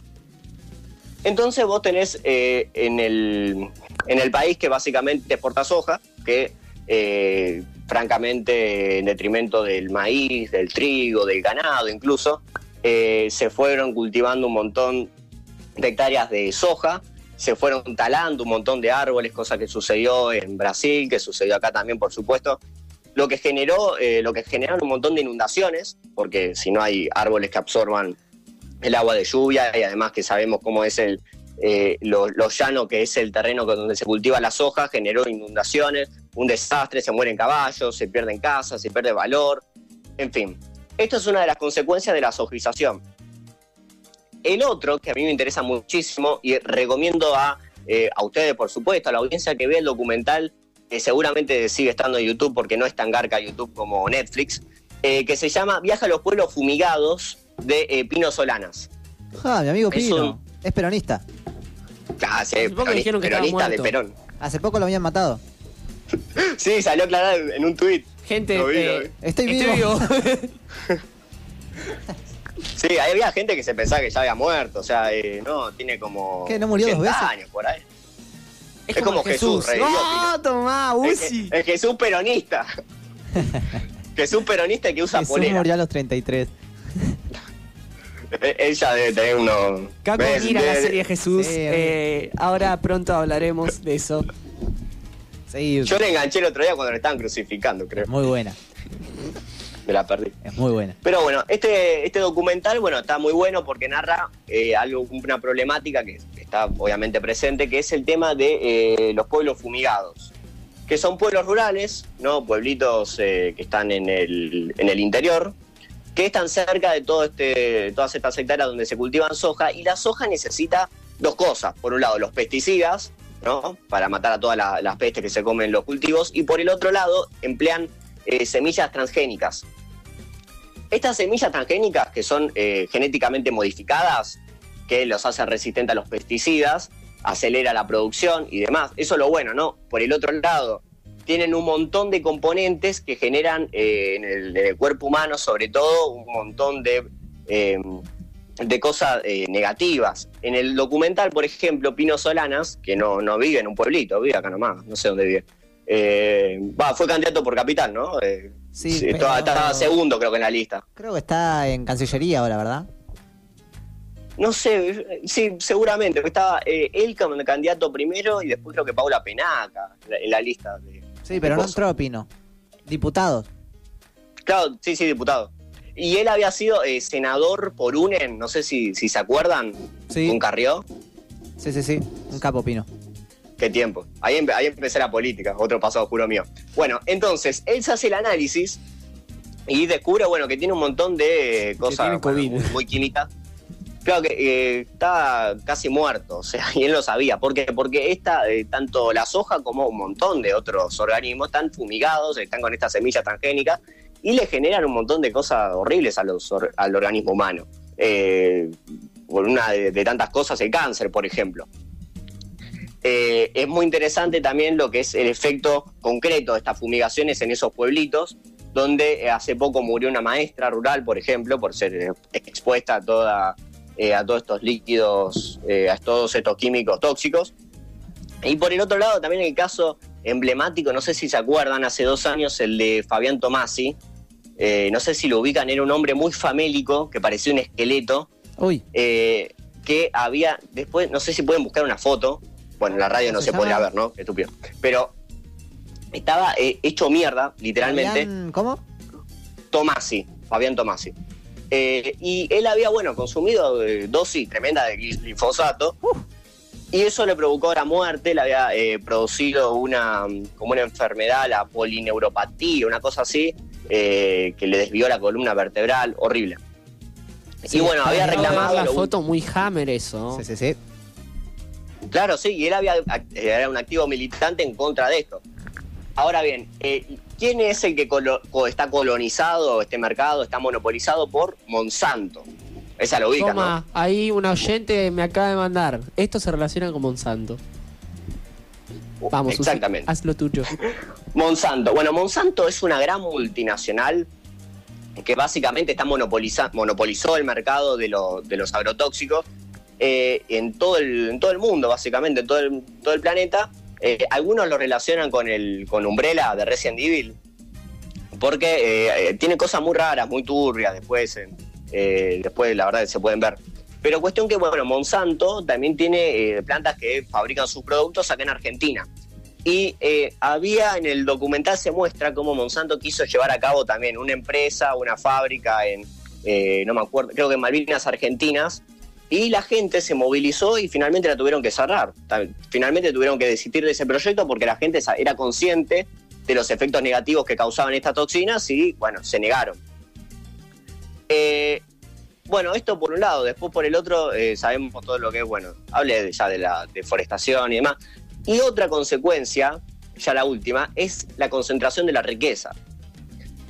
Porque en Uruguay, esto no lo sabía, la verdad me sorprendió, más de la mitad de la soja eh, la producen los argentinos, la producen propietarios argentinos, que se van a Uruguay para no pagar retenciones acá. Entonces se van a Uruguay a hacer la misma actividad rentística porque no genera trabajo, no genera valor, en fin. Pero la hacen en Uruguay porque no tienen que pagar eh, las retenciones. Ahora Alberto vieron que bajó las retenciones un poco. Eh, creo que es una medida más bien para estimular un poco la, exportación. Se está exportando, eh, creo que se está exportando Sí, está cerdo todo ya. en en- silobolsa. la- La soja está toda en silobolsa, no están exportando tanto. Claro, ahora está medio, medio, medio frenado la cosa. Eh, pero seguramente cuando se reactive supongo que... Bueno, también el tema de la fábrica de los cerdos, no sé, seguramente después lo hablarán, o, eh, tiene que ver un poco con esto. Pero bueno, Eh, entonces en Uruguay más de la mitad de la soja la producen los argentinos. Y el 25% del total de las exportaciones, eh, como se dice, agropecuarias de Uruguay también la producen argentinos. O sea, estamos en todo el mundo. Y esto lo que generó fue una concentración de la riqueza tremenda. Por ejemplo, el caso de eh, Gustavo Grobocopatel, no sé si lo ubican, eh, Eduardo Epstein también, el que lo habían nombrado, que básicamente lo que hacen es, a través de este mecanismo de dumping, es decir, vender a, eh, vender a pérdida, todos los pequeños propietarios que habían, hay, muchos cerraron, los vendieron, obviamente los terrenos, las hectáreas las vendieron estos grandes propietarios, y por el otro lado, lo que provocó fue eh, la exacerbación del monocultivo. ¿Por qué? Porque el que tenía, por ejemplo, no sé, supóngale trigo, y, ve que la soja está aumentando, quema todo el trigo y se pone soja, o sea, es eh, normal que pase eso, la conducta humana. Entonces, cuando cae, ¿no? Cuando cae el precio de la soja, ese productor que se pensó que era vivo no sabe cómo mantenerse en pie y ese gran propietario le compra todas las hectáreas. ¿Esto que genera? Porque la soja no es ni el ganado, que necesita de los criadores, de los invernadores, sino que solamente necesitan eh, algunos productores que estén por ahí y algunos que estén, bueno, con las máquinas y demás. Eh, generó obviamente eh, consecuencias tremendas en términos del empleo, por ejemplo en el caso de Santa Fe, donde surgieron un montón de pueblos fantasma, tal como fue como con los ferrocarriles de Menem, que habían, de, que habían surgido un montón de pueblos fantasmas porque no estaban conectados. Acá se dio la misma situación, pero es más reciente. Y eh, Hermes Wiener, el que murió hace poco, el ex gobernador de, Santa Fe, decía, eh, en el 2008, justo cuando fue lo, de la- lo del paro eh, del campo, si nos dejamos llevar por el precio de la soja en una provincia como Santa Fe, en poco tiempo no va a quedar nada de las demás actividades productivas. Tenía razón, ev- evidentemente. El proceso de sojización ha significado vaciar el campo, que la gente migra a las ciudades con oficios que no corresponden a las demandas que hoy tiene una ciudad, a vivir en los peores lugares, lo que genera planes sociales, ahí están los planes, la culpa de los planes sociales son los que nos acusan a nosotros de ser culpables de los planes sociales, valga la redundancia, que dice planes sociales que nunca tendrán el valor del trabajo como elemento formador del individuo y la sociedad. Conclusión, el proceso de la soja, bueno, obviamente que nos da plata, nos aporta divisas, pero es un proceso que no tiene futuro, que estamos totalmente dependiendo del si a, si a Chicago se le ocurre subir o bajar el precio de la soja, que concentró la riqueza, que destrozó las demás actividades agropecuarias que se pueden exportar, de manera tal que yo creo que esto, no sé, a modo de moraleja, si nos está escuchando Alberto Fernández, que creo que sí, o, eh, o Luis Basterra, Luis Basterra, el ministro de, de Agroindustria, creo que de, de Ganadería y demás. Cabandier de Eh, ambiente. Cal Cabandier, con el gracias de la, la ley de humedales. Eh, si nos está escuchando, bueno, creo que es necesario que las élites políticas y las élites económicas acuerden para eh, destrozar un poco este monocultivo, que podamos diversificar el mercado, que podamos exportar, empezar a exportar eh, valor agregado. Creo que es necesario, fundamental e inexcusable que necesitamos industrializarnos por un lado y diversificarnos. De manera que el agro nos, eh, nos genere divisas y, y las divisas las hacemos para generar industria. ¿Y quién hizo esto? ¿Quién? Perón. Uh, lo dijo, lo O sea, dijo. Perón se anticipó a todo esto y cuento una anécdota ya para terminar, que está muy buena. Él en muchos libros habla del tema de la ecología.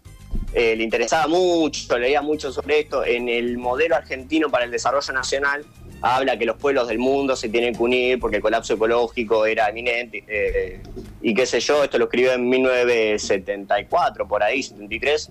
Eh, efectivamente casi vuela todo por los aires en ese momento, ahora estamos peor, pero bueno. Eh, y Perón había escrito también unos libros antes en la primera presidencia que fueron a parar, a parar a las manos de María Julia Alzogaray. No sé si la recuerdan eh, a la, la hija de Alzogaray padre, el ministro de Frondizi, y esta había sido eh, secretaria de Ambiente durante el gobierno de El Carlo. Cuestión que ella había asumido con un programa eh, sumamente ambicioso que era limpiar el riachuelo en mil días. O sea, en mil días el riachuelo se iba a sanear completamente. Leyó el libro de Perón, lo habrá leído mal, cuestión que le asignaron creo como 60 millones de dólares, se la gastó todo en concesionarias de su propio apellido, debió todos los fondos y bueno, el riachuelo sigue estando acá, nosotros estamos con la misma crisis climática por no darle bolilla a lo que escribió un tipo en el siglo, eh, en el siglo, en el siglo XX por ahí, y nada, yo creo que tenemos que tener conciencia de esto, de que nuestra doctrina, que nuestra ideología no está reñida ni con el ambientalismo ni con el ecologismo, y eh, que creo que bueno que las élites económicas y políticas tienen que acordar medidas para salir un poco de este eh, infierno que aparentemente es como un cielo, pero no, en realidad es un infierno, que es el de la soja. Muchas gracias. Muchas gracias, Susi Castro, querido. Eh, ahí Josías, mi productor hermoso, nos va Tema- a llevar primer tema que elige él. a un primer tema que, él. eligió él. Eh, ¿lo, lo tenemos, Josías? ¿Querés ¿Lo presentarlo vos, Josi? Presentalo vos. Presentalo, presentalo, no me digas Habla, no, Josías, habla un poco. Habla, por favor, quiero escuchar Ahí tu voz. Josías. Por favor, te lo pido. Gracias. Me está clavando el visto. No, no habla, Josías, no, no habla. habla. No tiene de Josías. Si no habla.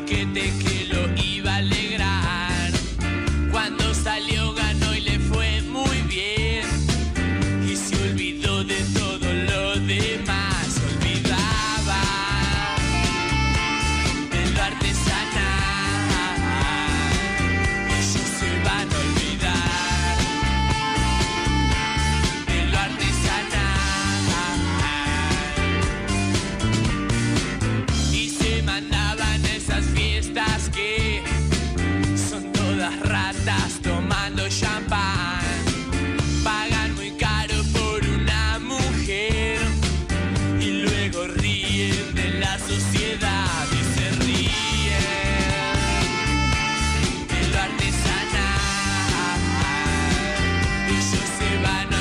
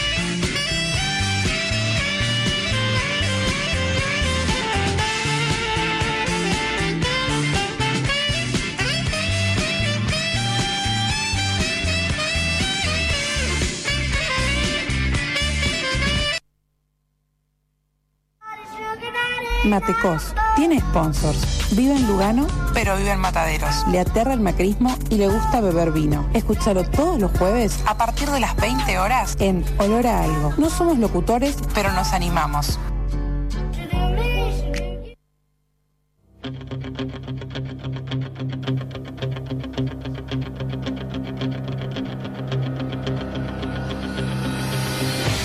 Atención, damas y caballeros, estamos de vuelta en el cuadrilátero, en el cuadrilátero de Mataderos. Así es, Mateo se fue al baño, está haciendo pipí. Pero mientras tanto estamos aquí, la gente grita, ¿cómo grita la gente? Así, en la esquina, de un lado, en este rincón, en el rincón izquierdo, con un peso total de 10 kilogramos con 200 Oíme, es el Caco 678. Hola, muchas gracias, acá estoy de vuelta. Hola, acá estoy.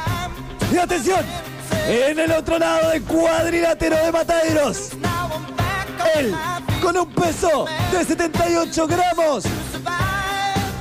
Son como, ¿cuánto? 200 porros.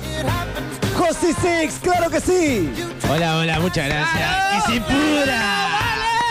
Y en el otro lado del cuadrilátero lo tenemos a él, el pinchado de Chicago, representando a la verde y negra, con un peso de 28 kilogramos.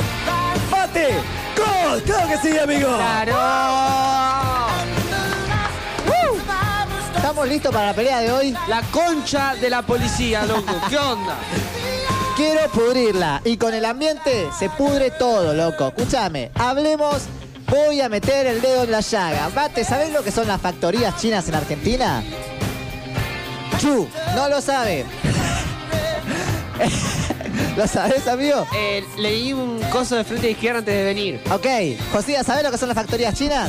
No, pero ahora lo voy a aprender. Lo va a aprender acá, en el cuadrilátero de la Milagrosa. Oíme, pará.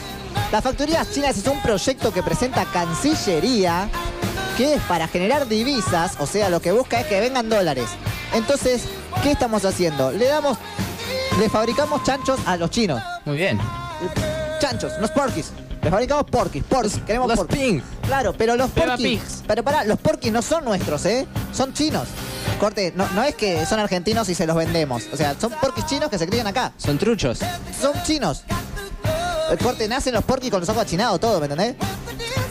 Y con la cantidad de chinos que hay en China, que es mucho, la cantidad de chanchos que tenemos que criar va a ser catastrófico. Y eso va a generar muchas plagas, nuevos virus, eh, el, el hacinamiento de los chanchos, ¿no?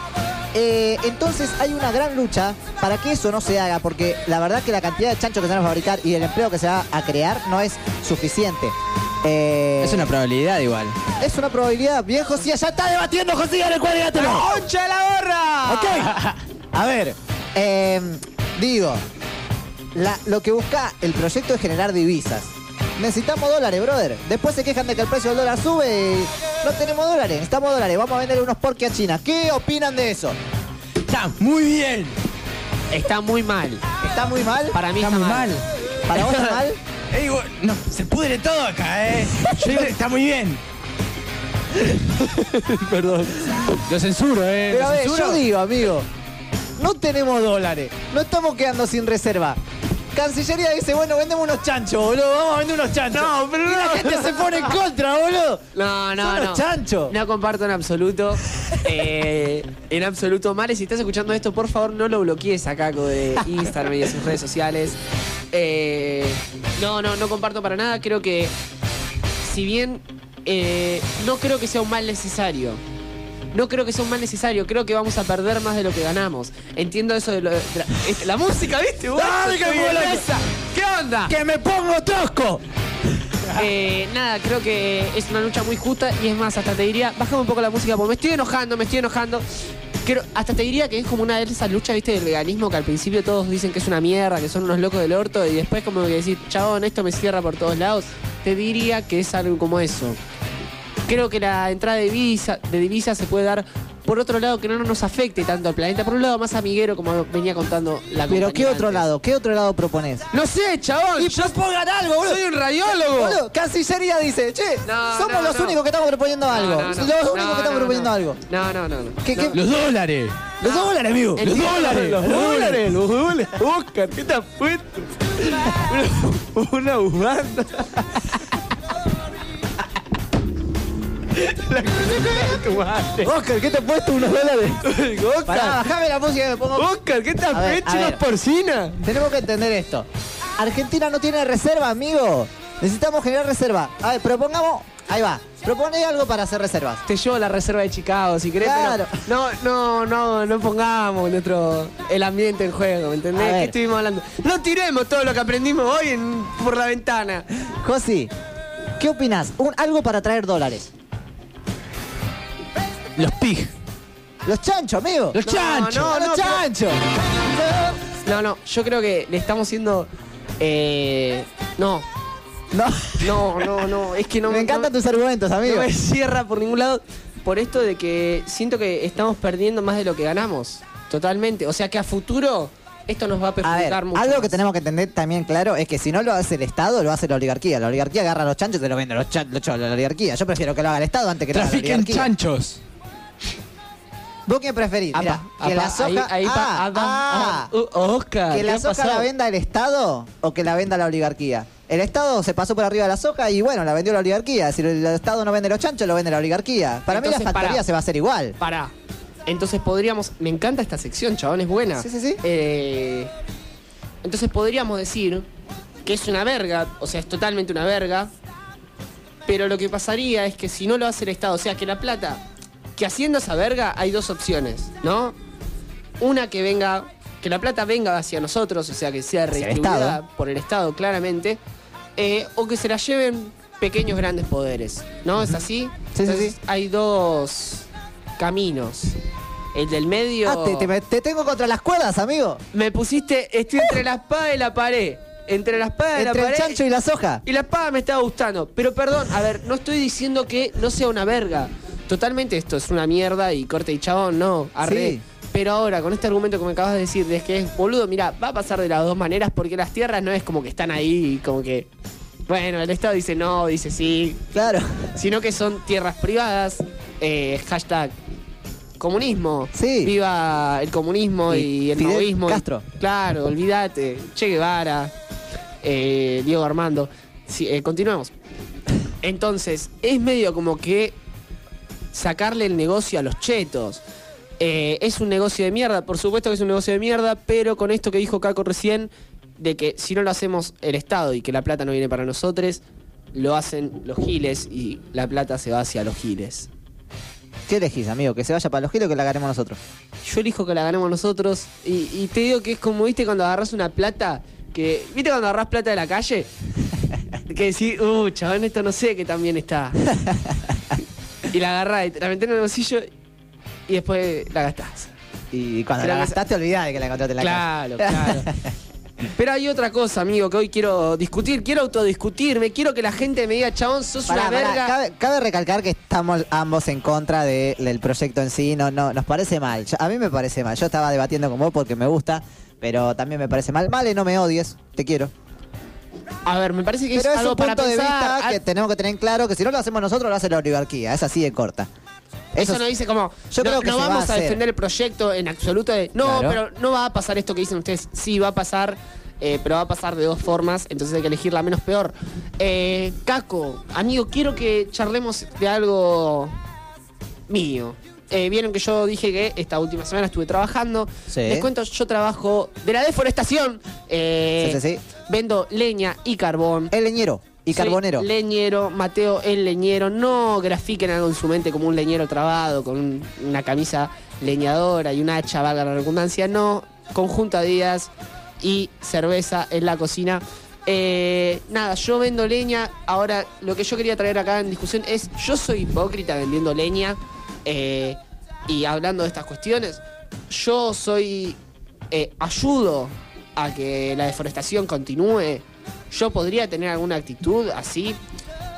Caco, ¿vos qué opinás? Yo creo que sí, amigo. Sos un tremendo hijo de puta y un hipócrita que no tiene que estar en este programa. Bueno, gente, eh, ¿Lo censuro? Ahora, dame la orden, eh. eh, le- ¿Podés parar el micrófono a este tarado? Eh, acá estamos la gente que cuidamos los árboles. De hecho, justamente ahora estoy encadenado a un árbol. Eh, grafíquenlo a la gente. Eh, no, no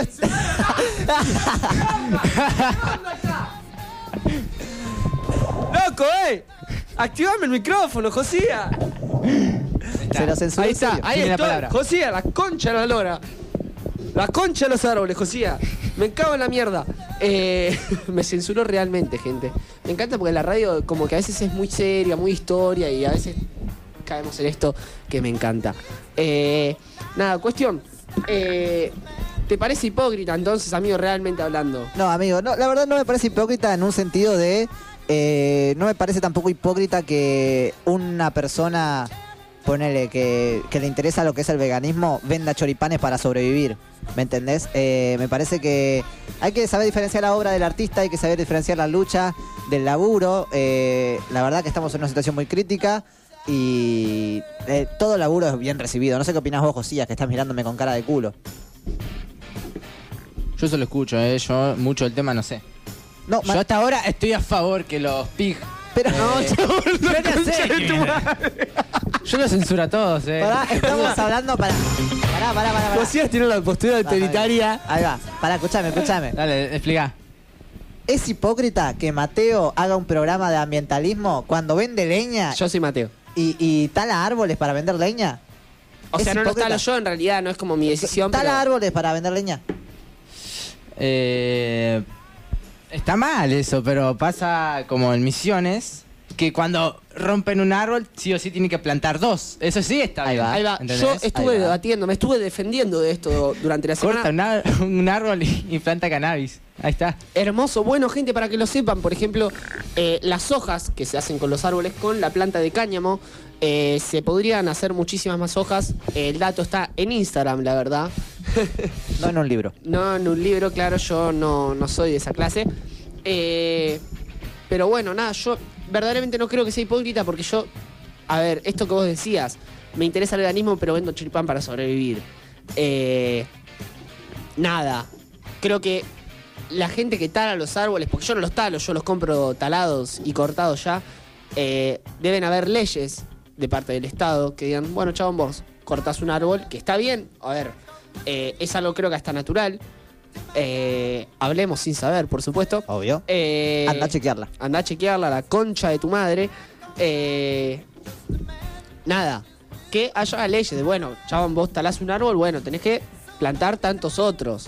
eh, para que se vayan multiplicando, multiplicando y multiplicando, amigo. Y multiplicando. Así que nada, quizás sea un hipócrita, quizás sea un hijo de puta, quizás sea un cerdo porcino, quizás sea comunista, maoísta, alguna de esas pelotudeces, Caco, mientras escribe la nota sobre lo que estamos hablando. Estoy en hablando de este tu hipocresía en la nota ahora. Me encanta, decirlo. Eh, bueno, gente, pueden ir a escribirle a mi papá para comprar leña si quieren, encender su fuego este fin de semana. Eh, ¿Por qué no tenemos patrocinio de Leñas Rubén? Exactamente, yo los voy a dejar, gente. Eh, sorteamos WhatsApp. un, un coso, eh, un carpincho. Ahí va. Una leña. No, un carbón. ¿Qué Ahí va, onda? un carbón. para el Para fuego. asado. Un carbón y una pastilla para Tomá, prenderlo. tomá. Ahí va, gente, ¿saben qué? Programa que viene que no tiene que ver con el ambientalismo. Vamos a. A sortear un, un carbón y una pastilla para que se empastillen y coman asado. Exactamente, gente. Marca Close Beat. no marca la porota. La porota, el Rubén. La porota, el Rubén. Amigo, esto fue debates y arrebatos. Muchas gracias. La concha del. Me encanta, me encanta esa Eh, sección. esto fue debates y arrebatos. Gente, díganos si les gustó esta sección, si les parece bueno que con Caco nos peleemos. Yo les acabé- le acabo de traer una idea en un corte a Caco de juntarnos, va, no, en realidad no juntarnos, sino que hacer radio y hablar un poco de filosofías pelotudas sobre cosas que no tienen sentido, aproximadamente unos 20 minutos por programas. Así que si les interesa decirnos, escucharnos, decir pelotudeces, eh, nada. Creo simplemente si no no, hagan nada porque lo vamos a Sí, terminar si haciendo no igual. les interesa, pero tipo, no nos escucharían. Claro, eh, esto fue debate separador, vamos a un separador, Josi, a cualquiera, y cambiame la cosa para el pueblo, dice.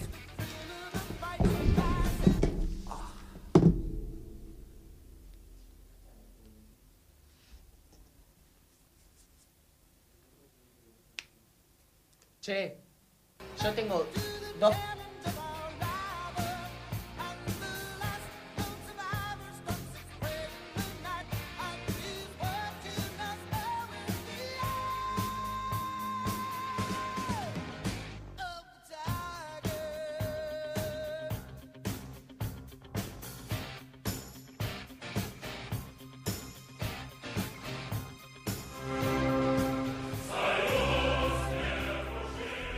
Esta es tu sección. La sección de los pueblos. El pueblo, El dice. pueblo dice. El pueblo dice.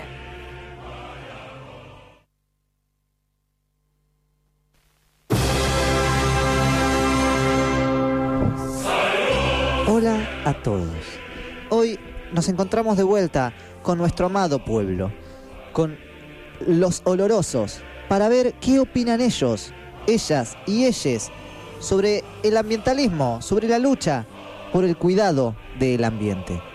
Eh, la verdad me emociono, me emociono. Cuando hablo del me emociono, me- Y además de que me emociono, estoy haciendo tiempo para abrir el Instagram. Mate, te cedo la palabra. ¿Qué opina el pueblo sobre el ambientalismo? ¿Qué opina el pueblo? Me hubiera gustado que me lo digas y que yo podría haber abierto Instagram como estoy haciendo en este momento. Me encanta, tipo, como que chabón hicimos yoga en, en esa pausa, meditamos e hicimos composta. Estoy yendo a leer. Lo que me dice mi amigo Cloves vi ahí subiendo. Nos decía, tendría que darle mucha más bola, la verdad. La gente de hoy en día ignora mucho la contaminación. Me parece muy bien, Caco. Eh, ayudar a que no exista o reducir la contaminación me parece una, una responsabilidad individual de todos, todas y todes. Eh, ya que con pequeñas quizá pelotudeces, las cuales no sé, por supuesto que no sé, búsquenlas en Google, gente, eh, podemos ayudar a tener una contaminación mucho menor. Eh, ah, por ejemplo, no tirando basura a la calle, ¿no? Es- eso es algo que yo noté esta semana mientras trabajaba. Hay mucha gente como que sigue tirando basura a la calle y es medio raro, es extraño esa gente.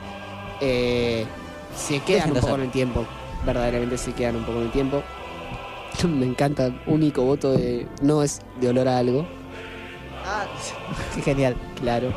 Eh, tu pueblo, amigo, ahí el pueblo de olor a algo, ¿qué pingo Sí, dijo? yo a diferencia de vos, amigo, subí todas las encuestas, hijo de Claro, puta. perdón, perdón. Era más de las 12. Sí, sí, sí, tengo que bajar el volumen porque si no se escucha de fondo. Pero el pueblo opinó, amigo, y opinó mucho, le, le gusta opinar. Claro que sí, en la encuesta que dice, eh, ¿sentís que haces algo para cuidar el medio ambiente? Amigo, te pregunto a vos, ¿vos sentís algo, que haces algo para cuidar el medio ambiente? Yo te digo la verdad, sí, eh, sí, no tiro basura a la calle. ¿Vos, Josías, haces algo para cuidar el medio ambiente? Eh, No, porque lo los mismo, cerditos lo de pin- La basura ya. Corte, me da bronca cuando veo que alguien lo tira, ¿entendés? Ya. Es medio una como actitud que de pasó de moda. ¿no? Sí, Pasó- es como- ahí va, sí, me encantó sí, ese sí, de sí, pasó sí. de moda. Pasó de moda tirar la basura en la calle, es como amigo. medio el que hace un chiste machirulo. Claro, ya como medio chabón. amigo. Eso No quedó en 2016. Eh, me encanta ese término. Pasó de moda tirar basura a la calle. Bueno, ¿sabés que sentís que haces algo para cuidar el medio ambiente? El 64% nos dijo que sí y el 36% nos dijo que no. Después, nos vamos a ¿qué opinás sobre el ambientalismo? Y tenemos muchas respuestas, eh, récord total de respuestas, no vamos a leer todas, pero eh, vamos a leer algunas, como por ejemplo la de mi novia, que me encanta que salga al aire, que me dijo, eh, para que... uf, escribió una rebanda. Eh, bancame un segundito, que la tengo acá, la tengo acá. Está escribiendo y nos pone, además de muchos corazones porque me reama, nos puso acá, pará, acá, porque puso muchos más. Tipo, escribió mucho.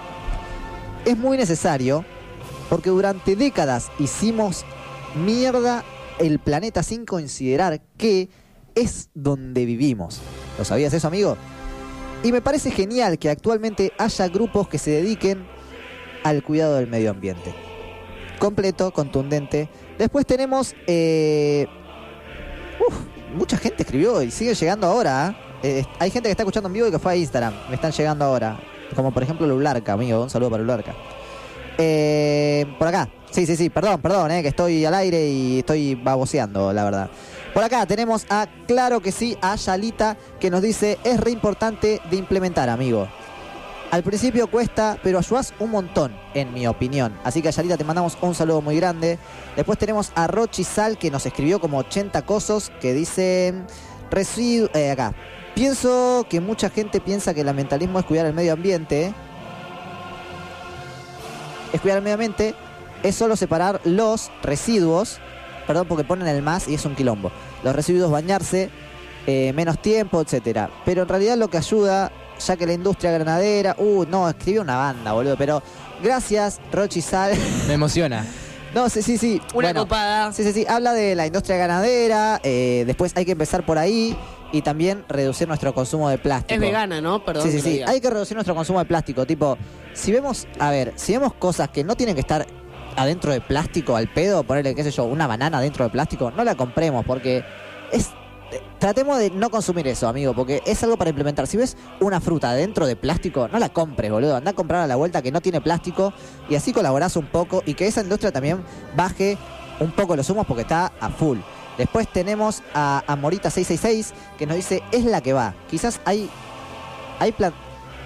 Escribió mal. Hay plantearlo desde una tercera posición, pero es la que va. Eh, Morita, te recomendamos nuestro podcast que justamente hablamos de eso hoy.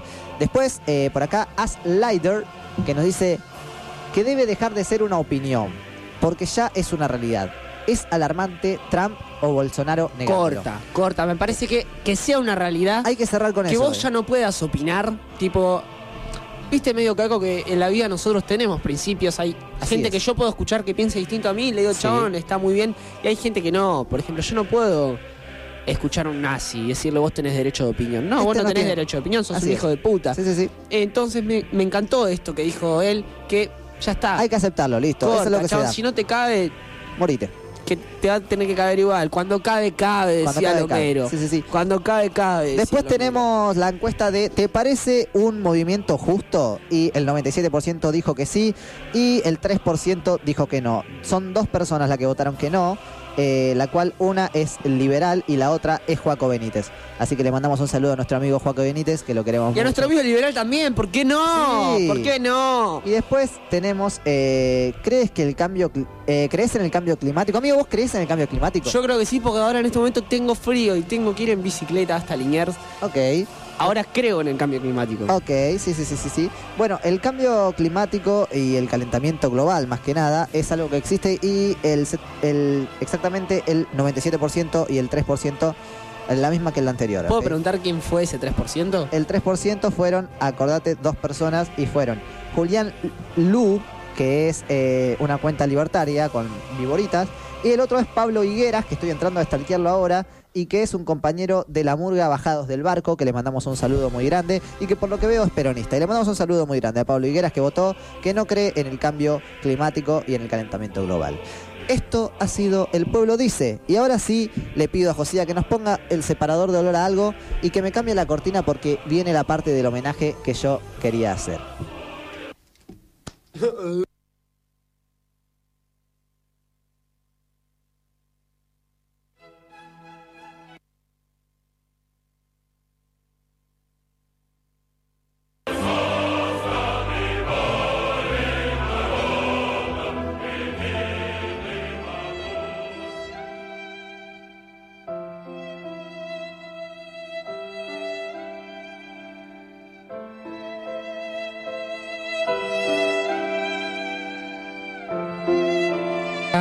Hola, ¿cómo están? Bueno, Disculpen, eh, nos parecía importante, amigo, quiero tomar la palabra yo, perdón. hacelo. Eh, se nos fue un grande, amigo. Se nos fue un grande, un, una inspiración, un- alguien que, que existe y que nos afectó a todos de alguna manera, ya seas macrista, ya seas peronista, ya seas lo que sea.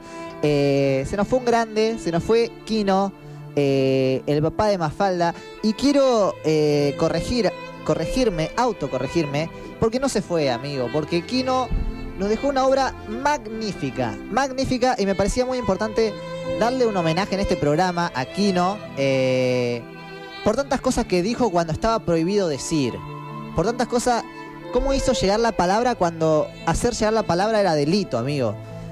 Eh, investigando hoy eh, sobre Kino, estuve leyendo ahí en Twitter que en un congreso de la lengua, eh, Kino, a Kino le preguntan por qué no seguía con la vida de Mafalda, porque para los que no saben, eh, cuando nace Mafalda, nace Mafalda con 6 años Y cuando termina Mafalda la, tira, eh, termina Mafalda con 8. Y le preguntan por qué no seguía la vida Mafalda hasta grande. A lo que Kino responde, si yo seguía con la vida de Mafalda, Mafalda terminaba siendo una desaparecida. Este era Kino. Este es Kino. Eh, me parece muy importante darle este espacio. Y yo creo que es lo más grande que puede hacer el ser humano, estoy citando a Uciel Castro, es quedar, proscribir en el tiempo, quedar. Y yo creo que Kino lo hizo y me parece muy importante hacerlo porque no solamente llegó a la vida de cada uno de los argentinos y de las argentinas, sino que esto ya es internacional. Kino abrió los ojos de muchas personas y las personas de Chile, eh, de, de- de España, ver cómo homenajeaban a Kino me llenó de orgullo eh, en mi argentinidad y, y lo patriotismo. Sí sí sí sí patriotismo y amor a la patria. Algo propio de Kino y propio del peronismo que me, me llena de orgullo. Eh, también estuve viendo un video en el que Kino habla con Cristina Eh, entonces digo qué hermoso estar de este lado no qué, qué lindo qué, qué, y quiero terminar con que el amor a la patria, gente, es, es propio del justicialismo y propio del peronismo. Y eso es lo que tanto le duele al liberalismo, a las dictaduras, a la izquierda. Lo que tanto le duele es que son teorías inimplementables en Argentina, porque en Argentina nace algo propiamente argentino que es el peronismo. Y tenemos personajes como Kino, que nos ayudan cada día con un detalle, con una historieta, a abrir los ojos, amigo. Vos. Eh, bueno, nada, para ir cerrando un poco, vos esto que hablabas del liberalismo y cito a Capusotto, se creen dueños del país que odian. Eh, viven diciendo que Argentina no está preparada, que no está preparada para el aborto, que no está preparada para miles de cosas. Argentina es un país súper capaz, no somos un país de mierda, tenemos alguna gente que son de mierda, eh, pero también tenemos gente muy buena como lo fue Kino, que refleja ciertas cosas súper fuertes y, y heridas y goces que van a quedar para siempre eh, y reflexiones que creo que es lo más importante. Siempre pensar un poco dónde estamos y por qué estamos y cómo estamos Eh, nada es siempre Mafalda me encanta esto es como muy triste pero en realidad chabón es algo muy bueno que exista Mafalda Eh, siempre estuvo presente en mi infancia mi vieja es súper fan así que nada siempre está bueno pensar las cosas desde el humor y desde un poco el mensaje subliminal eh, a la libre interpretación de todo eso. Sí, me agrada esto que dijiste, amigo, de. De que no es algo triste. Yo creo que cuando yo me enteré la, lo que pasó con, Ki- con Kino, la verdad que lo que pasó por mi cabeza fue como. No fue tristeza ni dolor, fue. Más falda. Gracias, chabón. Chabón. Gracias. Copado. Nada más. Esto fue todo por hoy, amigo. Un hermoso olor. Nos vamos con este homenaje, Josías. ¿Te gustó el programa, Josí? Sí, me gustó y quería aclarar que no, no se fue, sino que quedó inmortal, ¿entendés? Muy bien, Josías. Te entendemos. Mate. Nada, brother, gracias por darnos este espacio, por a todos, todas y todos los que nos escucharon hasta ahora, a los que no también. Eh, como siempre nos puedes encontrar en todas nuestras redes, en Spotify, Instagram, como logra algo. Eh, nada, hermoso programa, amigo, lo disfruté mucho. Gracias a nuestros amigos que se sumaron en, en este programa, muy, muy bueno. Me encantó escuchar a, a Sofía, eh, también a Male, también a Uzi. Así que nada, eso. Esto fue Olor Algo, capítulo 2, temporada 2. Muchas gracias a todos. Nos vemos el próximo jueves.